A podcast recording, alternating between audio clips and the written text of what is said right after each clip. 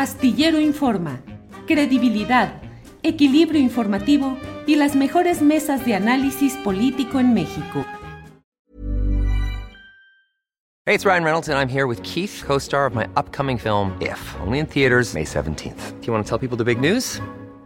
All right, I'll do it. Sign up now and you'll get unlimited for $15 a month in six months of Paramount Plus Essential Plan on us. Mintmobile.com slash switch. Upfront payment of $45 equivalent to $15 per month. Unlimited over 40 gigabytes per month. Face lower speeds. Videos at 480p. Active Mint customers by 531.24 get six months of Paramount Plus Essential Plan. Auto renews after six months. Offer ends May 31st, 2024. Separate Paramount Plus registration required. Terms and conditions apply if rated PG. Hey, I'm Ryan Reynolds. At Mint Mobile, we like to do the opposite of what Big Wireless does. They charge you a lot we charge you a little. So naturally, when they announced they'd be raising their prices due to inflation, we decided to deflate our prices due to not hating you. That's right. We're cutting the price of Mint Unlimited from $30 a month to just $15 a month. Give it a try at mintmobile.com slash switch. $45 upfront for three months plus taxes and fees. Promote for new customers for limited time. Unlimited more than 40 gigabytes per month. Slows. Full terms at mintmobile.com. Astillero Informa. Credibilidad equilibrio informativo y las mejores mesas de análisis político en México. La una de la tarde, la una de la tarde en punto y ya estamos en Astillero Informa. Muchas gracias por acompañarnos en este proyecto periodístico que tiene información, análisis, debate, lo interesante, lo más relevante de cada día. Hoy tendremos nuestra mesa del más allá con Horacio Franco, Ana Francis Moore y con Fernando Rivera Calderón. Recuerde que esta misma mesa que usted puede ver en vivo de 2 a 3 de la tarde de hoy se transmite hoy mismo a las 7 de la noche a través de Canal 22. Mm, digamos que esencialmente lo mismo, corrido hasta por ahí del minuto 52-54, cortamos. Eh, despedimos la transmisión de, eh, para la retransmisión en Canal 22 y seguimos adelante todavía nosotros con más información en este programa que conduzco junto con Adriana Buentello.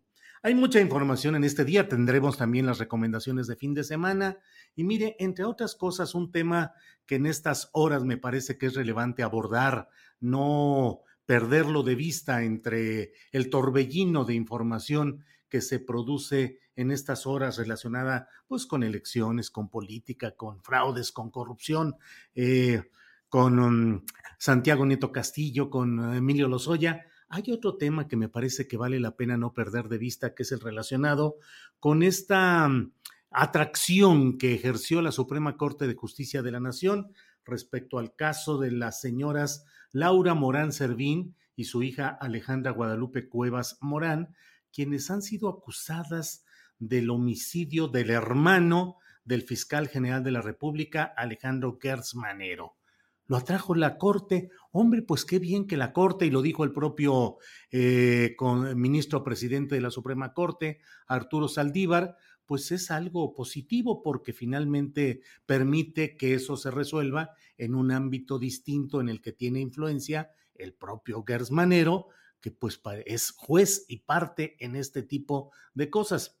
Pero no, las cosas no son tan sencillas como parecen y lo que parecería una medida pues noble, positiva, generosa, mm, parece que no lo es. Para todo esto es por lo cual en esta ocasión vamos a hablar con Alonso Castillo Cuevas, a quien saludo. Buenas tardes, Alonso. ¿Qué tal? Muy buenas tardes, Julio. Gracias por el espacio y el tiempo. Al contrario, Alonso. Em, pues Alejandra Cuevas está presa desde octubre de 2020, acusada de este homicidio por desatención, se dice, de quien era su pareja, eh, eh, perdón, eh, por toda esta situación del hermano de la hora fiscal general de la República, Alejandro Gertz Manero. Y se ha dado esta atracción de la Suprema Corte de Justicia de la Nación. He leído en los tweets que has puesto, Alonso, y en otros referentes a este tema, pues que han tenido que ir a avisarle a su madre de que cuando esperaba que fuera liberada, que ya se cumpliera el proceso, esa fase en la cual ella pudiera ser libre, viene esta otra decisión. ¿Qué constituye, qué significa esta atracción del caso por parte de la Suprema Corte de Justicia? Alonso Castillo. Así es, Julio. Creo que es importante arrancar esto de una manera cronológica para que tus oyentes y la audiencia entiendan qué fue lo que ocurrió. Este lunes 8 de noviembre nos llega a nosotros una comunicación por parte del primer tribunal colegiado en materia penal, en donde nos confirman la cita que tendríamos el martes 9 de noviembre con los tres magistrados del primer tribunal colegiado de circuito, junto a mis hermanos, para exponerles esta atrocidad jurídica que ha cometido el fiscal general de la República, Alejandro Gertz Manero. El tribunal nos envía en el correo electrónico con la liga de Zoom, la hora 10 de la mañana, y todo queda eh, listo y confirmado, además de que nosotros ya sabíamos que el 11 de noviembre, es decir, el jueves, se iba a tomar una decisión respecto a la libertad de mi mamá. Sin embargo, el lunes a las 8, bueno, no a las 8, aproximadamente a las 10 de la noche, es cuando nosotros recibimos un correo electrónico en donde nos dicen que la audiencia que teníamos con los magistrados el martes se cancela y que la deliberación que se iba a hacer sobre la libertad de mi mamá el jueves también se cancela porque el fiscal general de la República decidió pedirle a la Suprema Corte de Justicia de la Nación que atraigan el caso como tú dices, esto en primera impresión, pues, pues parece algo importante, extremadamente trascendental, en donde ahora los magistrados de la Suprema Corte de Justicia de la Nación van a tener en sus manos un expediente que lo único que tienen que hacer es abrirlo y darse cuenta de las violaciones al debido proceso, de las violaciones a los derechos humanos y de todas las irregularidades que se han cometido en este proceso en contra de mi madre y de mi abuela, impulsada por el fiscal general de la República. No es extraño, sabemos, que la Suprema Corte de Justicia de la Nación decida atraer un caso. Lo que sí es muy raro y peculiar, según con los expertos con los que he hablado en las últimas horas, eh, especialmente de la, de la Suprema Corte de Justicia de la Nación, es la rapidez con la que atraen el caso. Estamos hablando que nosotros el lunes teníamos todo confirmado y en menos de 24 horas la Suprema Corte de Justicia de la Nación, a petición del fiscal general de la República, deciden atraer al caso. Y si nosotros hablamos, por ejemplo, de la ley de amparo, que en el artículo 40 hablan que el fiscal general de la República tendría la capacidad para, para pedir que se atraigan casos que sean de una enorme trascendencia para la nación, pues bueno, pero no ha hecho esas atracciones en otros casos, sino que en un caso particular en donde, como tú dijiste al principio, y yo le añadiría, este caso, esta eh, batalla judicial nunca ha sido entre dos partes, ha sido entre nosotros como parte y el fiscal como juez, parte, eh, policía y extorsionador. Entonces, yo lo que apelo hoy en día, Julio, es a los magistrados de la Suprema Corte de Justicia de la Nación, lo mismo que le decíamos al tribunal colegiado, es decir, que resuelvan conforme a derecho, que se apeguen a la ley y que no se vayan a dejar intimidar por nada ni por nadie y que sobre todo ratifiquen su independencia del fiscal eh, general de la República, Alejandro Gertz Manero, porque la división de poderes y su fortalecimiento es de enorme trascendencia para todos. Y algo que también te quisiera añadir y destacar, yo escuché lo que dijo el honorable presidente de la Suprema Corte de Justicia de la Nación, Arturo Saldívar, que atraían el caso por cuestión para, de alguna manera, limpiar la imagen, el honor de la Fiscalía General de la República, cuidar la institución. Pero yo lo que le diría a todos los ciudadanos es que la única manera para limpiar la imagen de la Fiscalía General de la República, para recuperar el honor y para evitar ese desgaste del que están hablando, que es notorio para todos nosotros, es destituir al fiscal general de la República, no solo por habernos extorsionado a nosotros y exigirnos confesiones de delitos fabricados mientras mantiene a mi madre ilegalmente encarcelada. Ese es solo uno de los casos la adquisición del departamento que le encontraron en París, al igual que la Casa de la Ciudad de México, que la hizo a contrangulaciones eh, con, la, con la Universidad de las Américas, los casi 8 millones de dólares en este paraíso fiscal en Panamá que presenté para que se investigue en la UIF, en la operadora Invictus, el, el otro paraíso fiscal, los más de 90 mil desaparecidos, los más de 100 mil homicidios. Es decir, la Fiscalía General de la República y la imagen y el desgaste no corresponde únicamente a esta atrocidad jurídica, ética y humana en contra de mi madre Alejandra Cuevas Morán y de mi abuela Laura Morán Servín, sino de todo el desempeño de una gestión francamente desastrosa, Julio. Alonso, en la manera como presentó el ministro presidente de la Suprema Corte de Justicia de la Nación, eh, Arturo Saldívar, en la manera como presentó esta atracción del caso, lo hace ver como una preocupación institucional de la Suprema Corte, en el sentido de que podría darse un desgaste en la figura de la Fiscalía por este tipo de asuntos. Tú nos dices que en realidad habría sido el propio fiscal quien solicitó que se diera esta maniobra, porque a fin de cuentas, pues suena como una marrullería de abogado de esos leguleyos eh, tramposos que cuando ve que ya se va a resolver este asunto o que está en vías de una decisión trascendente por parte de los magistrados de un tribunal colegiado, pues recurre a otra instancia que es ahora tráiganla y con esto qué puede suceder Alonso que se prolongue eh, la estancia de tu madre en la cárcel, de que se pida reanudar diligencias. ¿Cuáles serían las consecuencias de esto? Y sobre todo, ¿qué opinas del fraseo que usó el ministro de la Suprema Corte? ¿Es correcto o es un poco encubre las intenciones de Gertz? Primero que nada, eh, la atracción fue solicitada por el fiscal general de la República.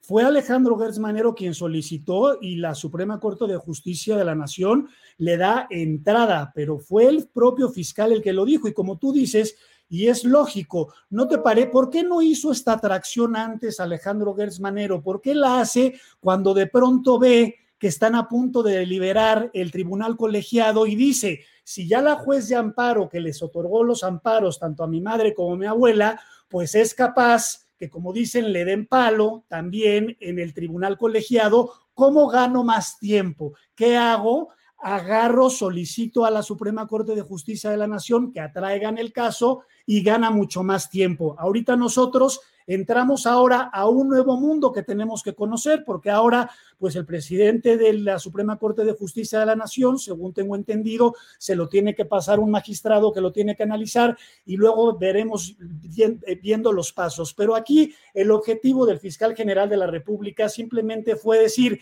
le van a dar la libertad porque él sabe que la fabricación no se sostiene. Ya llegó al punto que la juez de amparo dijo, oigan, las incongruencias, las irregularidades, las contradicciones del propio fiscal, de sus hijas, de sus yernos, la cuarta sala penal, que le presentamos 28 agravios y analiza solo seis y de esos seis, dos de forma parcial. Es decir, son tantas las irregularidades que el propio tribunal colegiado que lleva a deliberar la libertad de mi madre este 11 de noviembre, seguramente le iba a otorgar la libertad. Así que Alejandro Gersmanero pues con el poder absoluto que tiene, porque yo dudo que cualquier ciudadano normal yo pueda de repente hablar a la Corte Suprema eh, un día antes y decir que quiero que, que, que atraigan el caso sin lugar a dudas podría tener yo esa atribución y ese derecho para hacerlo, pero te repito, lo que nos dicen a nosotros es que la velocidad fue algo inaudito. Entonces, pues la imagen de la Fiscalía General de la República está afectada por su propio titular, no por este caso en particular que demuestra la ruina humana de Alejandro Gertz Manero con documentos, con pruebas, con audios, con todo lo que hay. Entonces, y mira, hablando de que el tiempo, un muy conocido de Alejandro, que obviamente no te puedo decir el nombre porque pasan ahorita y lo, lo arrestan, me dijo que además del tiempo que quiere ganar, quizás el fiscal general de la República, porque sabemos los que lo conocemos hace 52 años, la vanidad que tiene, que él preferiría perder en la Suprema Corte de Justicia de la Nación que en un tribunal colegiado de circuito. Alonso, ¿algún que sigue? Quedan ahora sí ya absolutamente en manos del máximo tribunal de justicia del país, que es la Suprema Corte de Justicia. Ahí se quedan, irán a instancias internacionales. ¿Qué es lo que piensan hacer, Alonso? Todo eso se está manejando paralelamente. Hoy nuestro enfoque, como ha sido desde el 16 de octubre, es lograr la liberación de una mujer inocente, el absurdo total, de la liberación de una mujer que cumple 392 días encarcelada sin haber cometido un delito, amparada y contando con una suspensión. Y ahora, pues estamos esperando más tiempo. ¿Cuáles son los plazos? Los desconocemos hasta el momento. Ahorita lo único que sabemos es que tenemos que saber quién es el magistrado a quien Saldívar, el presidente Saldívar, se lo va a dirigir para nosotros, al igual que lo hicimos con los magistrados del tribunal, hablar con ellos, exponerles el caso, pero estamos hablando de más tiempo, así que ojalá que, que, que la Suprema Corte de Justicia de la Nación este caso le dé la importancia y siente un precedente realmente relevante en donde no se puede volver a permitir que un funcionario, en este caso el fiscal general de la República, autónomo, tenga un poder como del de un emperador que no le tiene que rendir cuentas a nadie. Ya lo hemos visto que pues ni el 102 de la Constitución le hace cumplir el Senado, no lo llaman ni siquiera que vaya a rendir cuentas, no, no del tono de nuestro caso, sino de su gestión. Entonces, Ojalá se sienta un precedente no solo de las atrocidades jurídicas y humanas cometidas en contra de mi madre, movilizadas por el fiscal general de la República y todo el séquito de cómplices desde policías, ministerios públicos, que recientemente presentamos unas denuncias en sus contra por haberle metido, mentido a los jueces y lograr resoluciones fraudulentas en contra de mi madre, sino de todos los funcionarios que actuaron ilegalmente y violaron la ley para tener a mi madre ilegalmente encarcelada. Entonces, ojalá este caso de la Suprema Corte de Justicia de la Nación tenga un peso en donde digamos, a ver, los mexicanos todos debemos ser protegidos por el debido proceso, por las leyes, por el apego al derecho y no podemos permitir que un funcionario sea omnipotente y que haga lo que quiera, porque el riesgo, hoy es mi mamá, mañana es tu sobrina, pasado es tu hija. Es decir, a cualquiera le puede pasar y es lo que volvemos a insistir. Este ya no es, y ahora menos, en el ya, está en la Suprema Corte. No es el caso de Alejandra Cuevas Morán, es el caso de la Procuración de Justicia y ese desgaste de la Fiscalía General de la República. La única solución es su destitución. Sí, Alonso, solo para cerrar y agradeciéndote la oportunidad de platicar sobre este tema, dices que en paralelo se estudia también la posibilidad de ir a instancias internacionales. ¿Así es? ¿Y ante quién irían? Así es, bueno, primero que nada te comento que yo la semana pasada acudí a la Embajada de Estados Unidos en México yo tengo la ciudadanía doble eh, y les comenté, bueno, me, entrevistaron tres funcionarios dentro de la Embajada de, Estados Unidos en México, les conté absolutamente todo, todo el caso, me dijeron que estaban enterados del caso ya desde Washington, de, mi caso porque al ser ciudadano estadounidense, más allá de que yo tengo las dos nacionalidades, lo que es preocupante es que tuvimos en este caso al fiscal general de la República un poder extranjero mientras yo estaba en Estados Unidos cuando él me exige que yo me incrimine con un delito que fabricó mientras tiene mi madre a la cárcel y también avisé al FBI. El FBI tiene toda la información. Yo no sé qué va a hacer el FBI, no sé qué va a hacer el Departamento de Estado, no sé qué. Yo ya solicité una cita con el embajador Ken Salazar para contarle lo que está, lo que está ocurriendo con el fiscal, además de las, de las cartas que dejé y de las pruebas y de todo lo que tenemos en nuestro poder para ver si podemos lograr también un pronunciamiento también del gobierno de Estados Unidos. Y este no es un tema político, ¿eh? no quiero que se vaya confundir. Este es un tema humanitario en donde pues estamos en manos, volvemos a lo mismo, de un emperador que pueda hacer lo que quiere. Entonces, primero que nada fue la embajada, la Comisión Interamericana de Derechos Humanos, tratamos con la Comisión de Derechos Humanos aquí en México, cero a la izquierda, nunca funcionó, ni mencionaron, ni un absolutamente nada. Entonces, pues sí nos requiere, además, ahora que ya está en la Suprema Corte, seguir avanzando porque esto tiene que quedar para la posteridad, para que cuando nos estudien en un futuro, Julio, a nosotros digan, en ese año eso y ya no se permitió que contáramos con emperadores en una democracia que aplastan el Estado de Derecho y no se puede hacer nada. Así que apelo a los magistrados de la Suprema Corte de Justicia de la Nación que simplemente abran el caso, que lo hagan lo más rápido posible, que dejen de arriesgar la vida de mi madre y la vida de todos nosotros por estar hablando y estar comunicando lo que te estoy diciendo en este momento. Te agradezco enormemente, Julio. Sé que cuando ya me, ya me conoces, invítame un sábado nos echamos dos horas platicando porque arranco y me voy. gracias, Alonso. Alonso Castillo, al contrario, gracias a ti. Muy amable, buenas tardes. Hasta buenas tardes. Gracias. Bueno, pues mire, eh, hemos hablado sobre este tema.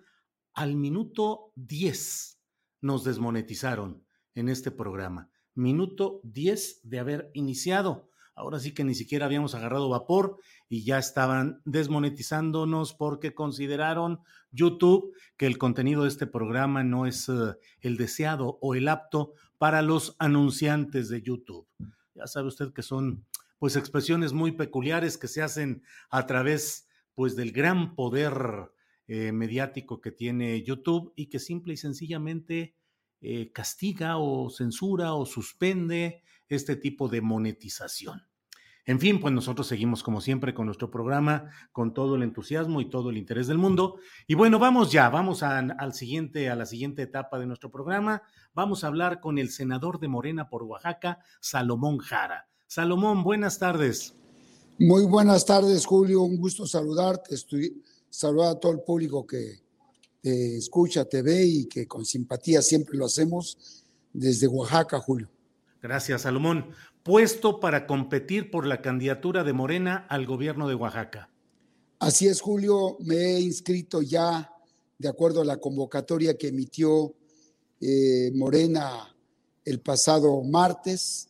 El miércoles inmediatamente me registré, fui de los primeros que hice mi registro cumpliendo con todos los requisitos que establece Morena, la documentación oficial, que tiene que ver con la credencial de lector, el RFC, así como CUR y también los datos del domicilio que tengo actualmente. Como tú sabes, yo soy oaxaqueño, nacido en una comunidad indígena que se llama Betaza, soy zapoteco, hablo mi lengua indígena y hoy tengo la oportunidad de representar aquí a Oaxaca en el Senado de la República y en consecuencia, pues también la oportunidad de poder participar en este proceso interno que Morena nos ha convocado, Julio.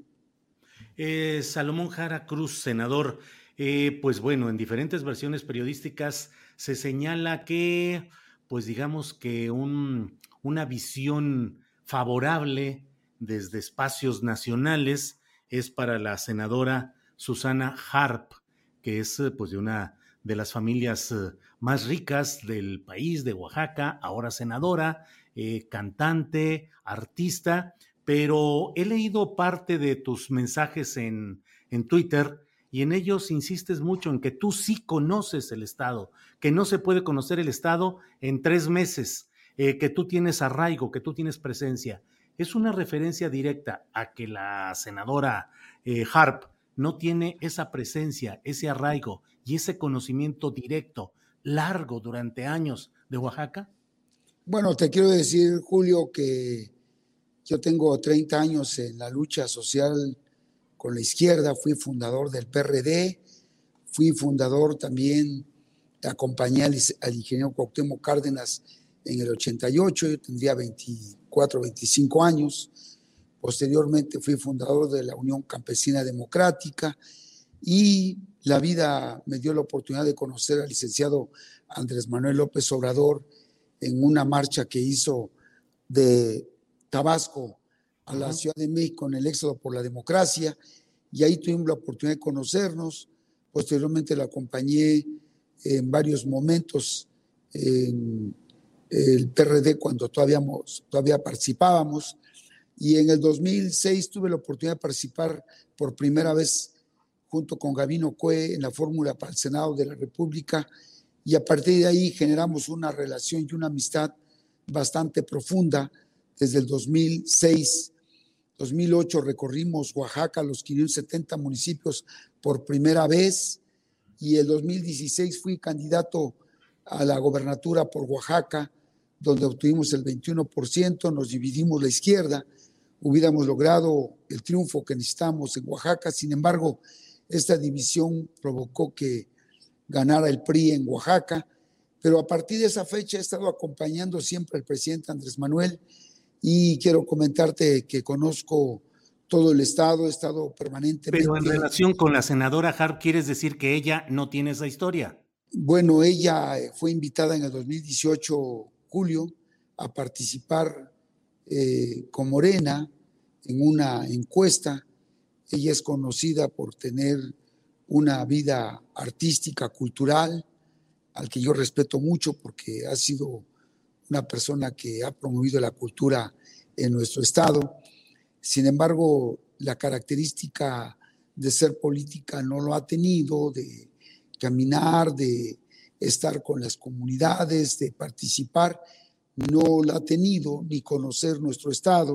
No es algo negativo, al contrario, eh, yo no soy cantante, no puedo decirte que voy a que canto bien, eh, reconozco las virtudes y cualidades de cada ser humano, pero en este sentido ella no ha tenido esa participación y en consecuencia eh, quiero decirte que en Oaxaca pues se necesita una persona que conozca a fondo las comunidades, que conozca la problemática, que conozca los 570 municipios, que conozca los caminos, que conozca la situación social de marginación que ha tenido nuestro Estado.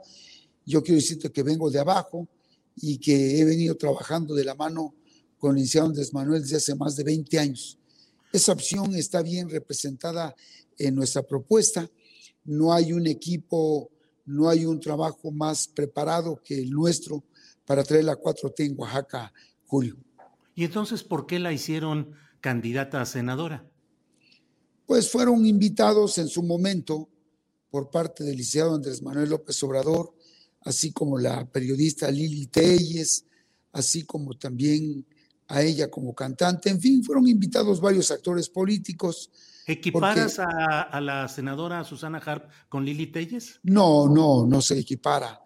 Este, Digo, porque tú lo mencionaste. No, me refiero cómo fueron invitados, invitadas muchos actores políticos a participar en la coalición Juntos Haremos Historia en su momento, así como también se hizo la coalición con el partido Encuentro Social, a pesar de las diferencias políticas, diferencias hasta de, eh, pues, de líneas básicas del partido, pero sin embargo fue esa coalición porque nos permitiría dar un avance fuerte para la lucha democrática de nuestro país.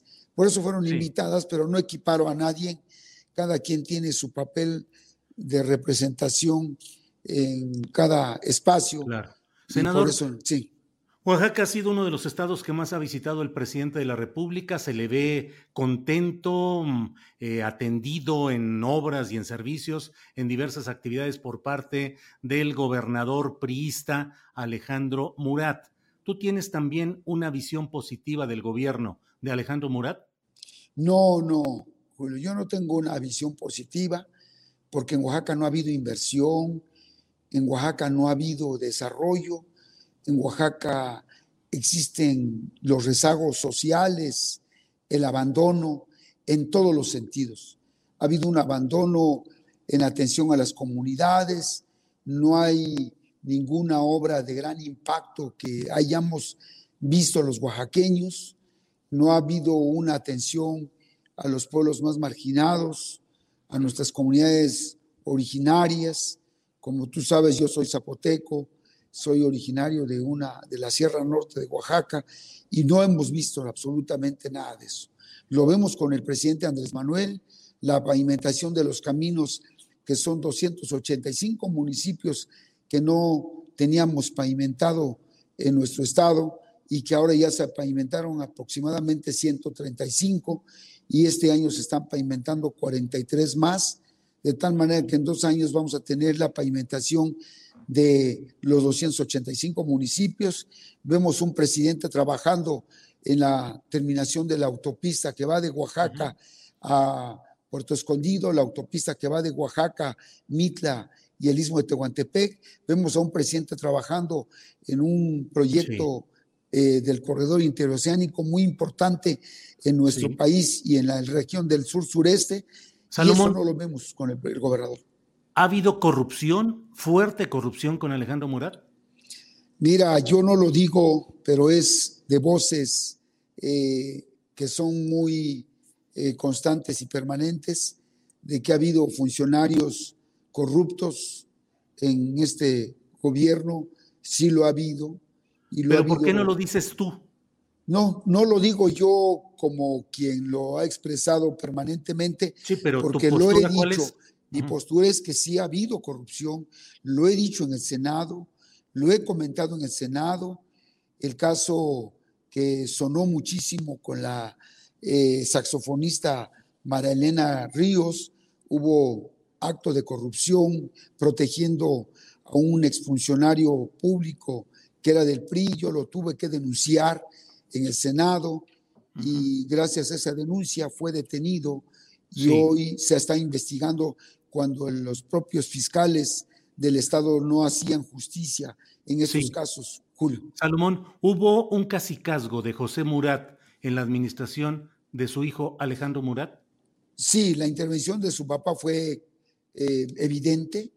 La intervención de José Murat fue evidente en esta administración. Eh, todo el mundo lo sabe, lo denuncié, lo hice público y lo seguiré haciendo, Julio. Salomón, para cerrar y agradeciéndote esta oportunidad de tener tu punto de vista, en el chat de este programa insisten mucho en algo que tú y yo ya hemos platicado en otra ocasión, pero es necesario tal vez insistir en ello. Hablan de tu compadrazgo o relación con Alejandro Murat o con José Murat. No tengo ninguna relación familiar de compadrazgo o de amistad ni con Pepe Murat ni con Alejandro Murat. La última vez que vi a eh, Pepe Murat fue en el año 2006, cuando yo fui todavía, era diputado local, 2004, perdón, cuando fui diputado local, porque mi función como diputado en la Comisión eh, de Vigilancia en la Cámara de Diputados era importante. Me acuerdo muy bien que tenía la intención de eh, acabar con Gabino Cue, no lo permití, a pesar de que yo no tenía ninguna relación con Gabino Cue, porque él venía de un movimiento que se llama Convergencia, pero a mí no me gustaba que se utilizara la política para estar haciendo actos de injusticia. No tengo ninguna relación de compadrazgo, como te digo, Julio, por una razón. Eh, quiero comentar. Pero sí, en una boda de tu hijo, uno de los Murat estuvo como padrino. Te quiero comentar que mi hija, eh, que se casó con un joven que, con su novio Lucio Santiago, Lucio Santiago se dedica a la pintura. Su papá fue un pintor conocido en Oaxaca, Alejandro Santiago, y sé que Alejandro, don Alejandro Santiago, que en paz descanse, tuvo amistad con muchos gobiernos, muchos funcionarios, muchos artistas, y sé que lo tuvieron, de tal manera que cuando se casó mi hija, eh, la familia del novio de mi, de mi hija invitó a eh, Alejandro, invitó a su papá a la boda, ellos fueron a la boda por invitación de ellos. Yo no podía impedirlo porque fue una invitación de la familia y mi hija fue esa, fue esa boda. No tuve ningún saludo, ningún, ni un contacto con ellos. Si ese es un pecado de que mi hija se haya casado con Alejandro Santiago, yo les pido mil disculpas, pero no tuvo nada absolutamente que ver en eso. Para mí siento que fue una guerra sucia pero nunca fue con un afán de eh, querer decir las cosas por otro nombre. No fue ni padrino, no fue ni absolutamente nada tuvo que ver con la boda. Yo eh, tuve que respetar la boda de mi hija, a quien quiero mucho y a quien la amo mucho, mi hija Navani, Shunashi Navani, y pues yo respeto a su novio, respeto a su familia. Hoy tienen una niña muy hermosa que se llama Sofía Navani también. Y eso fue lo que pasó, Julio. Claro. Salomón, pues muchas gracias. Va a haber tiempo para seguir hablando sobre esta eh, contienda interna de Morena y la elección general, que seguramente, como siempre, es la pasión política de los oaxaqueños, va a dar mucho de qué hablar y de qué analizar. Por esta ocasión, pues gracias, Salomón. No, yo te agradezco mucho a ti, Julio, muchas gracias a tu público, a todos los que nos escuchan. Te agradezco mucho que me hayas dado la oportunidad de dar a conocer estos, estos eh, temas que estamos platicando. Muchas gracias, un fuerte aplauso, un fuerte abrazo. A ti, Salomón Jara Cruz, muchas gracias, senador por Oaxaca, que se ha registrado en busca de ser candidato de Morena al gobierno de Oaxaca. Bueno, pues ya está por aquí eh, eh, Adriana Buentello para dar continuidad a este programa. Adriana, buenas tardes. ¿Cómo estás, Julio? Muy buenas tardes. Feliz viernes a todos, feliz fin de semana. Pues ya estamos aquí listísimos, Julio, con las recomendaciones de esta semana. Y además, fíjate, Julio, María tiene una gran entrevista, bueno, para eh, las personas que admiramos, pues a personajes de ciertos grupos, así que no les voy a quemar la sorpresa para que podamos escuchar con atención esta, esta entrevista que hace nuestra querida María Hahnemann. Así que adelante María, muy buenas tardes. Adri Julio, primero que nada quiero agradecer a esta familia astillada y a toda la audiencia por sus mensajes de apoyo y solidaridad. Muchas, muchas gracias. Y pues segundo viernes de noviembre y la música no para. Y como saben, no solo hacemos recos de música clásica. Y hoy les queremos anunciar un conciertazo de rock que no se lo pueden perder. Pues después de meses y meses encerrados, el grupo Cubo regresa a los escenarios con una propuesta acústica que seguro será una maravilla. El concierto será mañana 13 de noviembre a las 7 de la noche en el Teatro Esperanza Iris de la Ciudad de México. Los boletos están a la venta en las taquillas del teatro. Pero ¿quién mejor para platicarnos un poco de todos estos proyectos que uno de sus grandes integrantes, el maestro Toño Ruiz? Toño, muchas, muchas gracias por este tiempo que nos das en Astillero Informa. Al contrario, muchas gracias a ti, María. Un gusto, un gusto saludarte y saludados a todos. Toño, regresan después de meses encerrados. Cuéntanos de este concierto acústico. Sí, pues después de casi dos años de pandemia y de no hacer shows durante todos estos meses, eh, podemos hacer un concierto acústico que estamos preparando súper, súper completo con rolas de todos los discos. Eh, va a ser con gente en vivo, pues, eh, ¿cómo se llama? Con gente ahí en el público, en el Teatro de la Ciudad, el 13 de noviembre. Y estamos echando la casa por la ventana. Va a estar súper, súper divertido. Todos invitados. Como lo sabe el público y más tus fans, eres también integrante de la banda Coda. ¿Qué diferencia hay entre Cubo y Coda?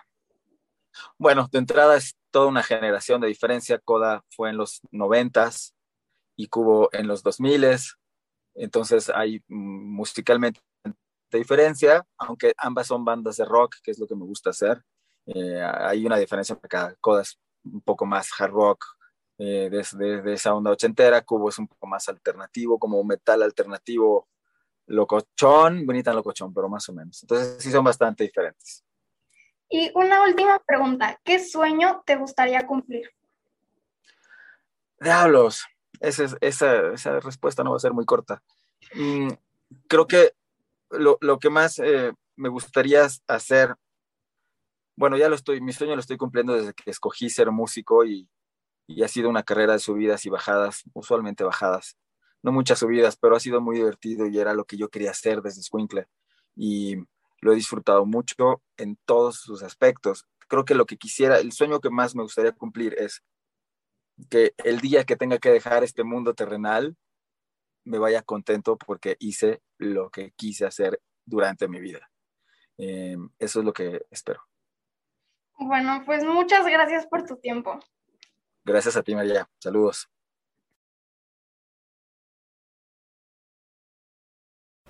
Pues ahí lo tienen, Toño Ruiz, guitarrista, compositor, cantante. No se lo pueden perder. Mañana 13 de noviembre, Teatro Esperanza Iris. Y hoy arranca el Festival de Música Miguel Bernal con la Orquesta Sinfónica del Estado de México, que cumple 50 años, con un programa con obras del mismo Miguel Bernal, entre otras piezas. Este festival es del 12 al 21 de este mes y tiene varios invitados, como el conjunto coral Voz en Punto, Tango Mortale, Ensamble Navio, Camerata Mozartiano, la Orquesta Sinfónica de Michoacán y muchas actividades más que ya les iré contando. Y en estos días pasados, en la Expo Mundial Dubai 2020 en el Pabellón de México, Hubo varias presentaciones, entre ellas Elisa Carrillo, Lila Downs, la Sonora Santanera y un consentido de esta sección, el tenor Javier Camarena, acompañado al piano del maestro Ángel Rodríguez, que deleitaron a los asistentes con varias áreas y música mexicana. Para verlos hay que seguir las redes del Pabellón de México, arroba México Expo 2020 en Twitter, Face y YouTube. Y recuerden, la temporada presencial de la FUNAM va con todo. Este fin de semana con el maestro Rodrigo Sierra Moncayo en la batuta y el clarinetista Edgar Lani Flores como solista, presenta concierto para clarinete de Carl Maria von Weber y Sinfonía Milagro de Franz Joseph Haydn. Presencial y transmisión en vivo. Sábado 13 de noviembre, 8 pm y domingo 14 a las 12 del día con aforo limitado debido a la pandemia. Pero es una temporada imperdible. Y por último, les quiero compartir un recital con causa. La soprano María Cazaraba y la contralto Ana Caridad Acosta darán un recital en homenaje a las madres que buscan sus hijos perdidos, secuestrados o simplemente desaparecidos. El nombre de este recital se llama Hasta encontrarles. Será este 25 de noviembre a las 8 de la noche en el Teatro Esperanza Iris.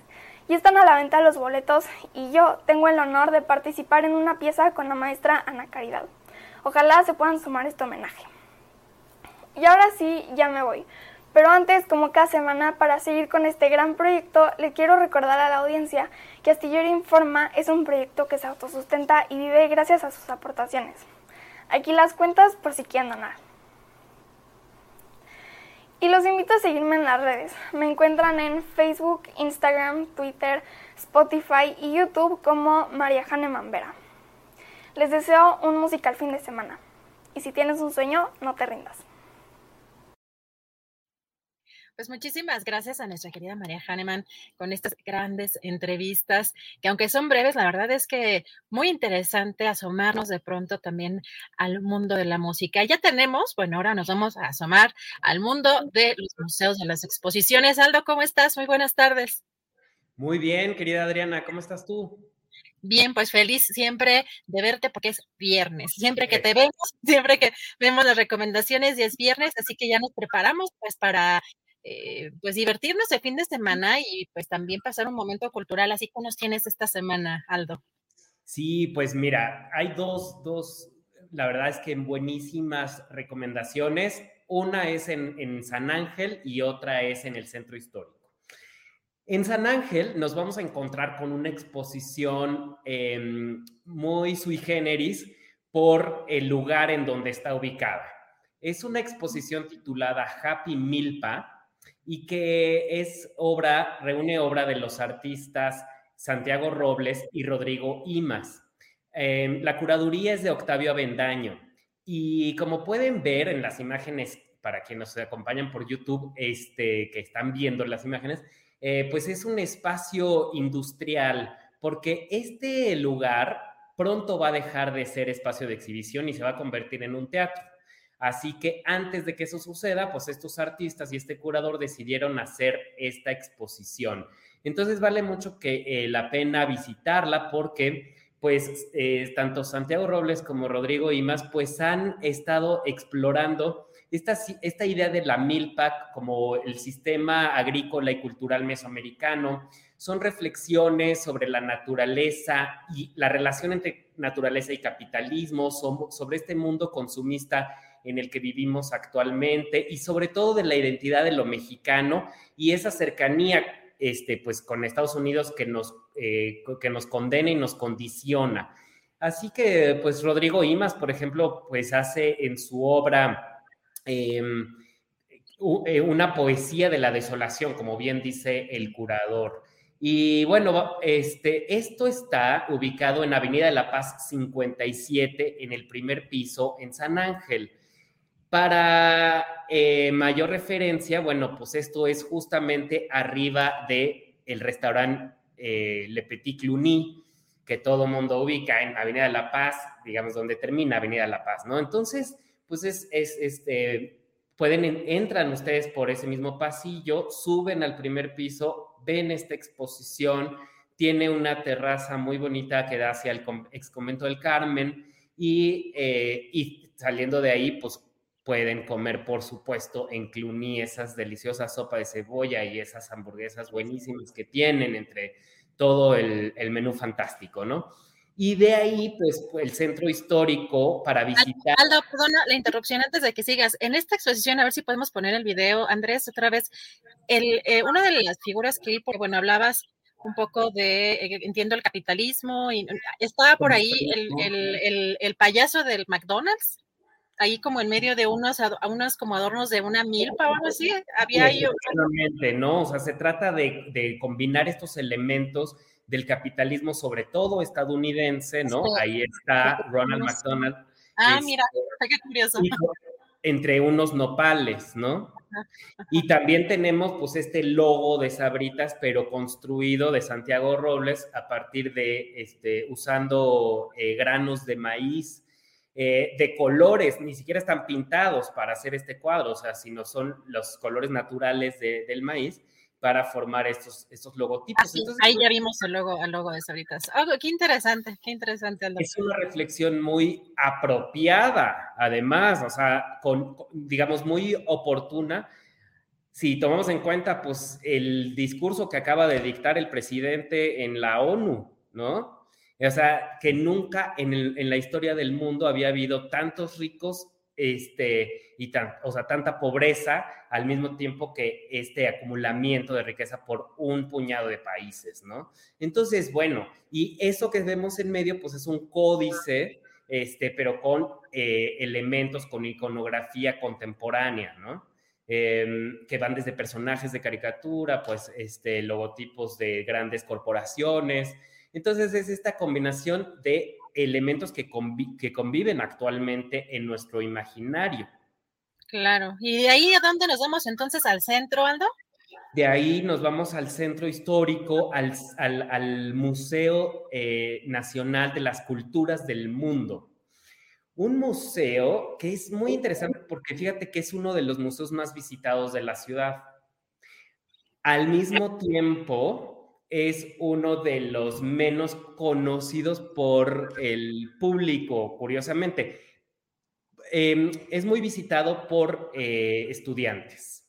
Entonces, muchas de las escuelas mandan a sus estudiantes ahí y, eso hace que sea un, número este, muy nutrido pero eh, digamos es un museo que vale mucho la pena visitar más de una vez, vayan con mucho tiempo porque es muy, son varias exposiciones muy extensas. Este museo tiene una historia muy curiosa porque eh, fue parte de una, un proyecto de Maximiliano de Habsburgo, el emperador de México, con la idea de exponer los regalos que había recibido México de otros países, digamos, regalos diplomáticos, para ponerlos a disposición del público. Él ya no vio este museo abierto y bueno, finalmente, eh, después de varias transformaciones, eh, eh, es en realidad su origen es el Museo Nacional de Arqueología, está ubicado en la calle Moneda número 13, justo al lado de Palacio Nacional. Entonces, aquí podemos ver una cantidad muy impresionante de em, objetos cotidianos y obras de arte provenientes de otros países em, y que nos hablan acerca de las formas de vida, de los valores, de las costumbres, de, em, de esas historias del pensamiento de diferentes culturas. Hay sarcófagos, hay bronces, eh, eh, esculturas, bustos y mm, bueno, tenemos una sala de China, una de Corea, una de Japón, una que engloba este, Egipto, Persia, Grecia, Roma y además convive con, con, este, con exposiciones contemporáneas, como ahorita hay una exposición eh, dedicada con la tema, bueno, titulada, em, se llama Just a Girl y em, y bueno, es eh, La mujer en la cultura pop. Este museo además es de Lina y tiene la, entrada es gratuita de 10 de la mañana a 5 de la, este, de la tarde, de martes a domingo.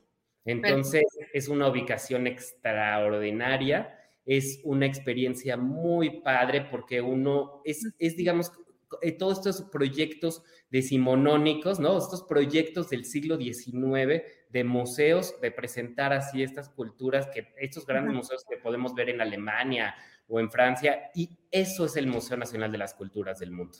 Perfecto, Aldo. Pues muchísimas gracias. Ya estamos puestísimos para este fin de semana y nos vemos en 15 días, Aldo.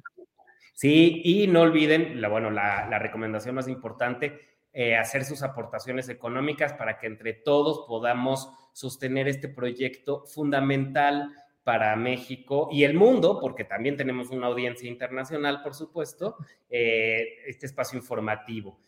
Aquí en, en, en, YouTube, ahí aparece el número de cuenta y ahí o pueden hacer el super chat, ¿no? Gracias. Muchas gracias, Aldo. Un fuerte abrazo y nos estamos viendo en 15 días. Bueno, pues muchas gracias a eh, Aldo Sánchez. Ya vamos con Jesús Taylor con las recomendaciones. ¿Cómo estás, Jesús? Muy buenas tardes. Buenas tardes, querida Adriana. ¿Cómo estás? Pues bien, aquí puestísima, ¿qué nos tienes este fin de semana? Yo siempre esperando este, que me tengas alguna recomendación de terror, de suspenso, algo así como, como padre que te mantenga en el filito del sillón, este, eh, a ver si, si, si este, es posible, ¿verdad? a ver si, si su alma. Ya, que, ya quedamos que a ti no te, no te asusta ya nada, o sea, ya. Eh, mira, lo que más me asustó a mí esta semana fue. Eh, pues lo que hemos vivido en, noticias importantes, pues las bodas, ¿no? La boda eh, fue un escandalazo y así lo vivimos esta última semana ahí con un personaje político. Entonces quiero decirte que este fin de semana yo también me voy a casar. Eh, en una kermés, en una kermés me voy a casar, a ver si se hace escándalo, a ver si, si me vuelvo famoso, ¿verdad? O recomendarles sí, sí. Bueno, no, aquí en una kermés, aquí en, Plateros, donde vivo. Oye, este, iba a recomendar precisamente la boda de mi mejor amigo, pero pues no viene al caso. ¿eh? Ah, no, bueno, creo que no. No, Oye, Adriana, pero te toca escoger a ti. Tú eh, esta semana decides qué plataforma y hay buenas recomendaciones. Vamos con Prime Video. A ver qué tal. Con Prime Video. Bueno, mira. Eh, en Prime Video tenemos una muy buena película del 2017, protagonizada por un gran actor que es Liam Neeson. El título de la película en, inglés, eh, el título original en inglés se llama Mark Felt, Mark Felt, The Man Who Brought Down eh, the White House. si lo tradujéramos literalmente sería Mark Felt, porque es el nombre propio, el hombre que derribó o trajo abajo la Casa Blanca y me parece muy interesante estos temas, a mí me encantan, tú ya seguramente recordarás algunas de estas películas que me gustan mucho sobre política, y me llama la atención porque es del 2017. ¿Y con qué tiene que ver? Esto no es ningún spoiler porque ustedes den la descripción de la película en tres renglones, donde la busquen, ¿eh? donde la busquen, dicen Mark Fell fue fulano de tal. Y es que tiene que ver con el caso del el Watergate, aquel famosísimo escándalo en la Casa Blanca en los Estados Unidos a principios de los 70. En 1972 fue el escándalo. Y para eso a mí me gusta siempre hablar de los contextos que sucedían allá en ese entonces. Y, tenemos que recordar tres fechas importantes que se dan en esta película. Eh, la primera es eh, en mayo del 72, eh, muere J. Edgar Hoover, que fue el director del FBI por varias décadas y a quien todos los políticos y muchas otras personas le tenían pavor, porque eh, J. Edgar Hoover conocía muchos secretos, de, sobre todo de los políticos, ¿no? Hasta los presidentes le tenían miedo. Eh, treinta tantos años estuvo, imagínate, entonces eh, se conocía todo. en junio, en junio de ese 1972, es el escándalo Watergate. Y este escándalo sucedió porque eh, el Partido Republicano, vamos a decirlo así entre comillas, porque implica mucho más, estaba, hizo espionaje y robo de documentos en el Watergate, que así se conocían las oficinas eh, centrales del Partido Demócrata. Nixon era republicano y el espionaje fue hacia el Partido Demócrata. Y en noviembre de ese mismo año, del 72, terminaba el primer periodo presidencial de Nixon, de Richard Nixon, y eran las elecciones en noviembre para, eh, pues, donde Richard Nixon se iba a volver a candidatear para un segundo periodo. Entonces, todo esto sucede en esos momentos. ¿Quién fue Mark Felt?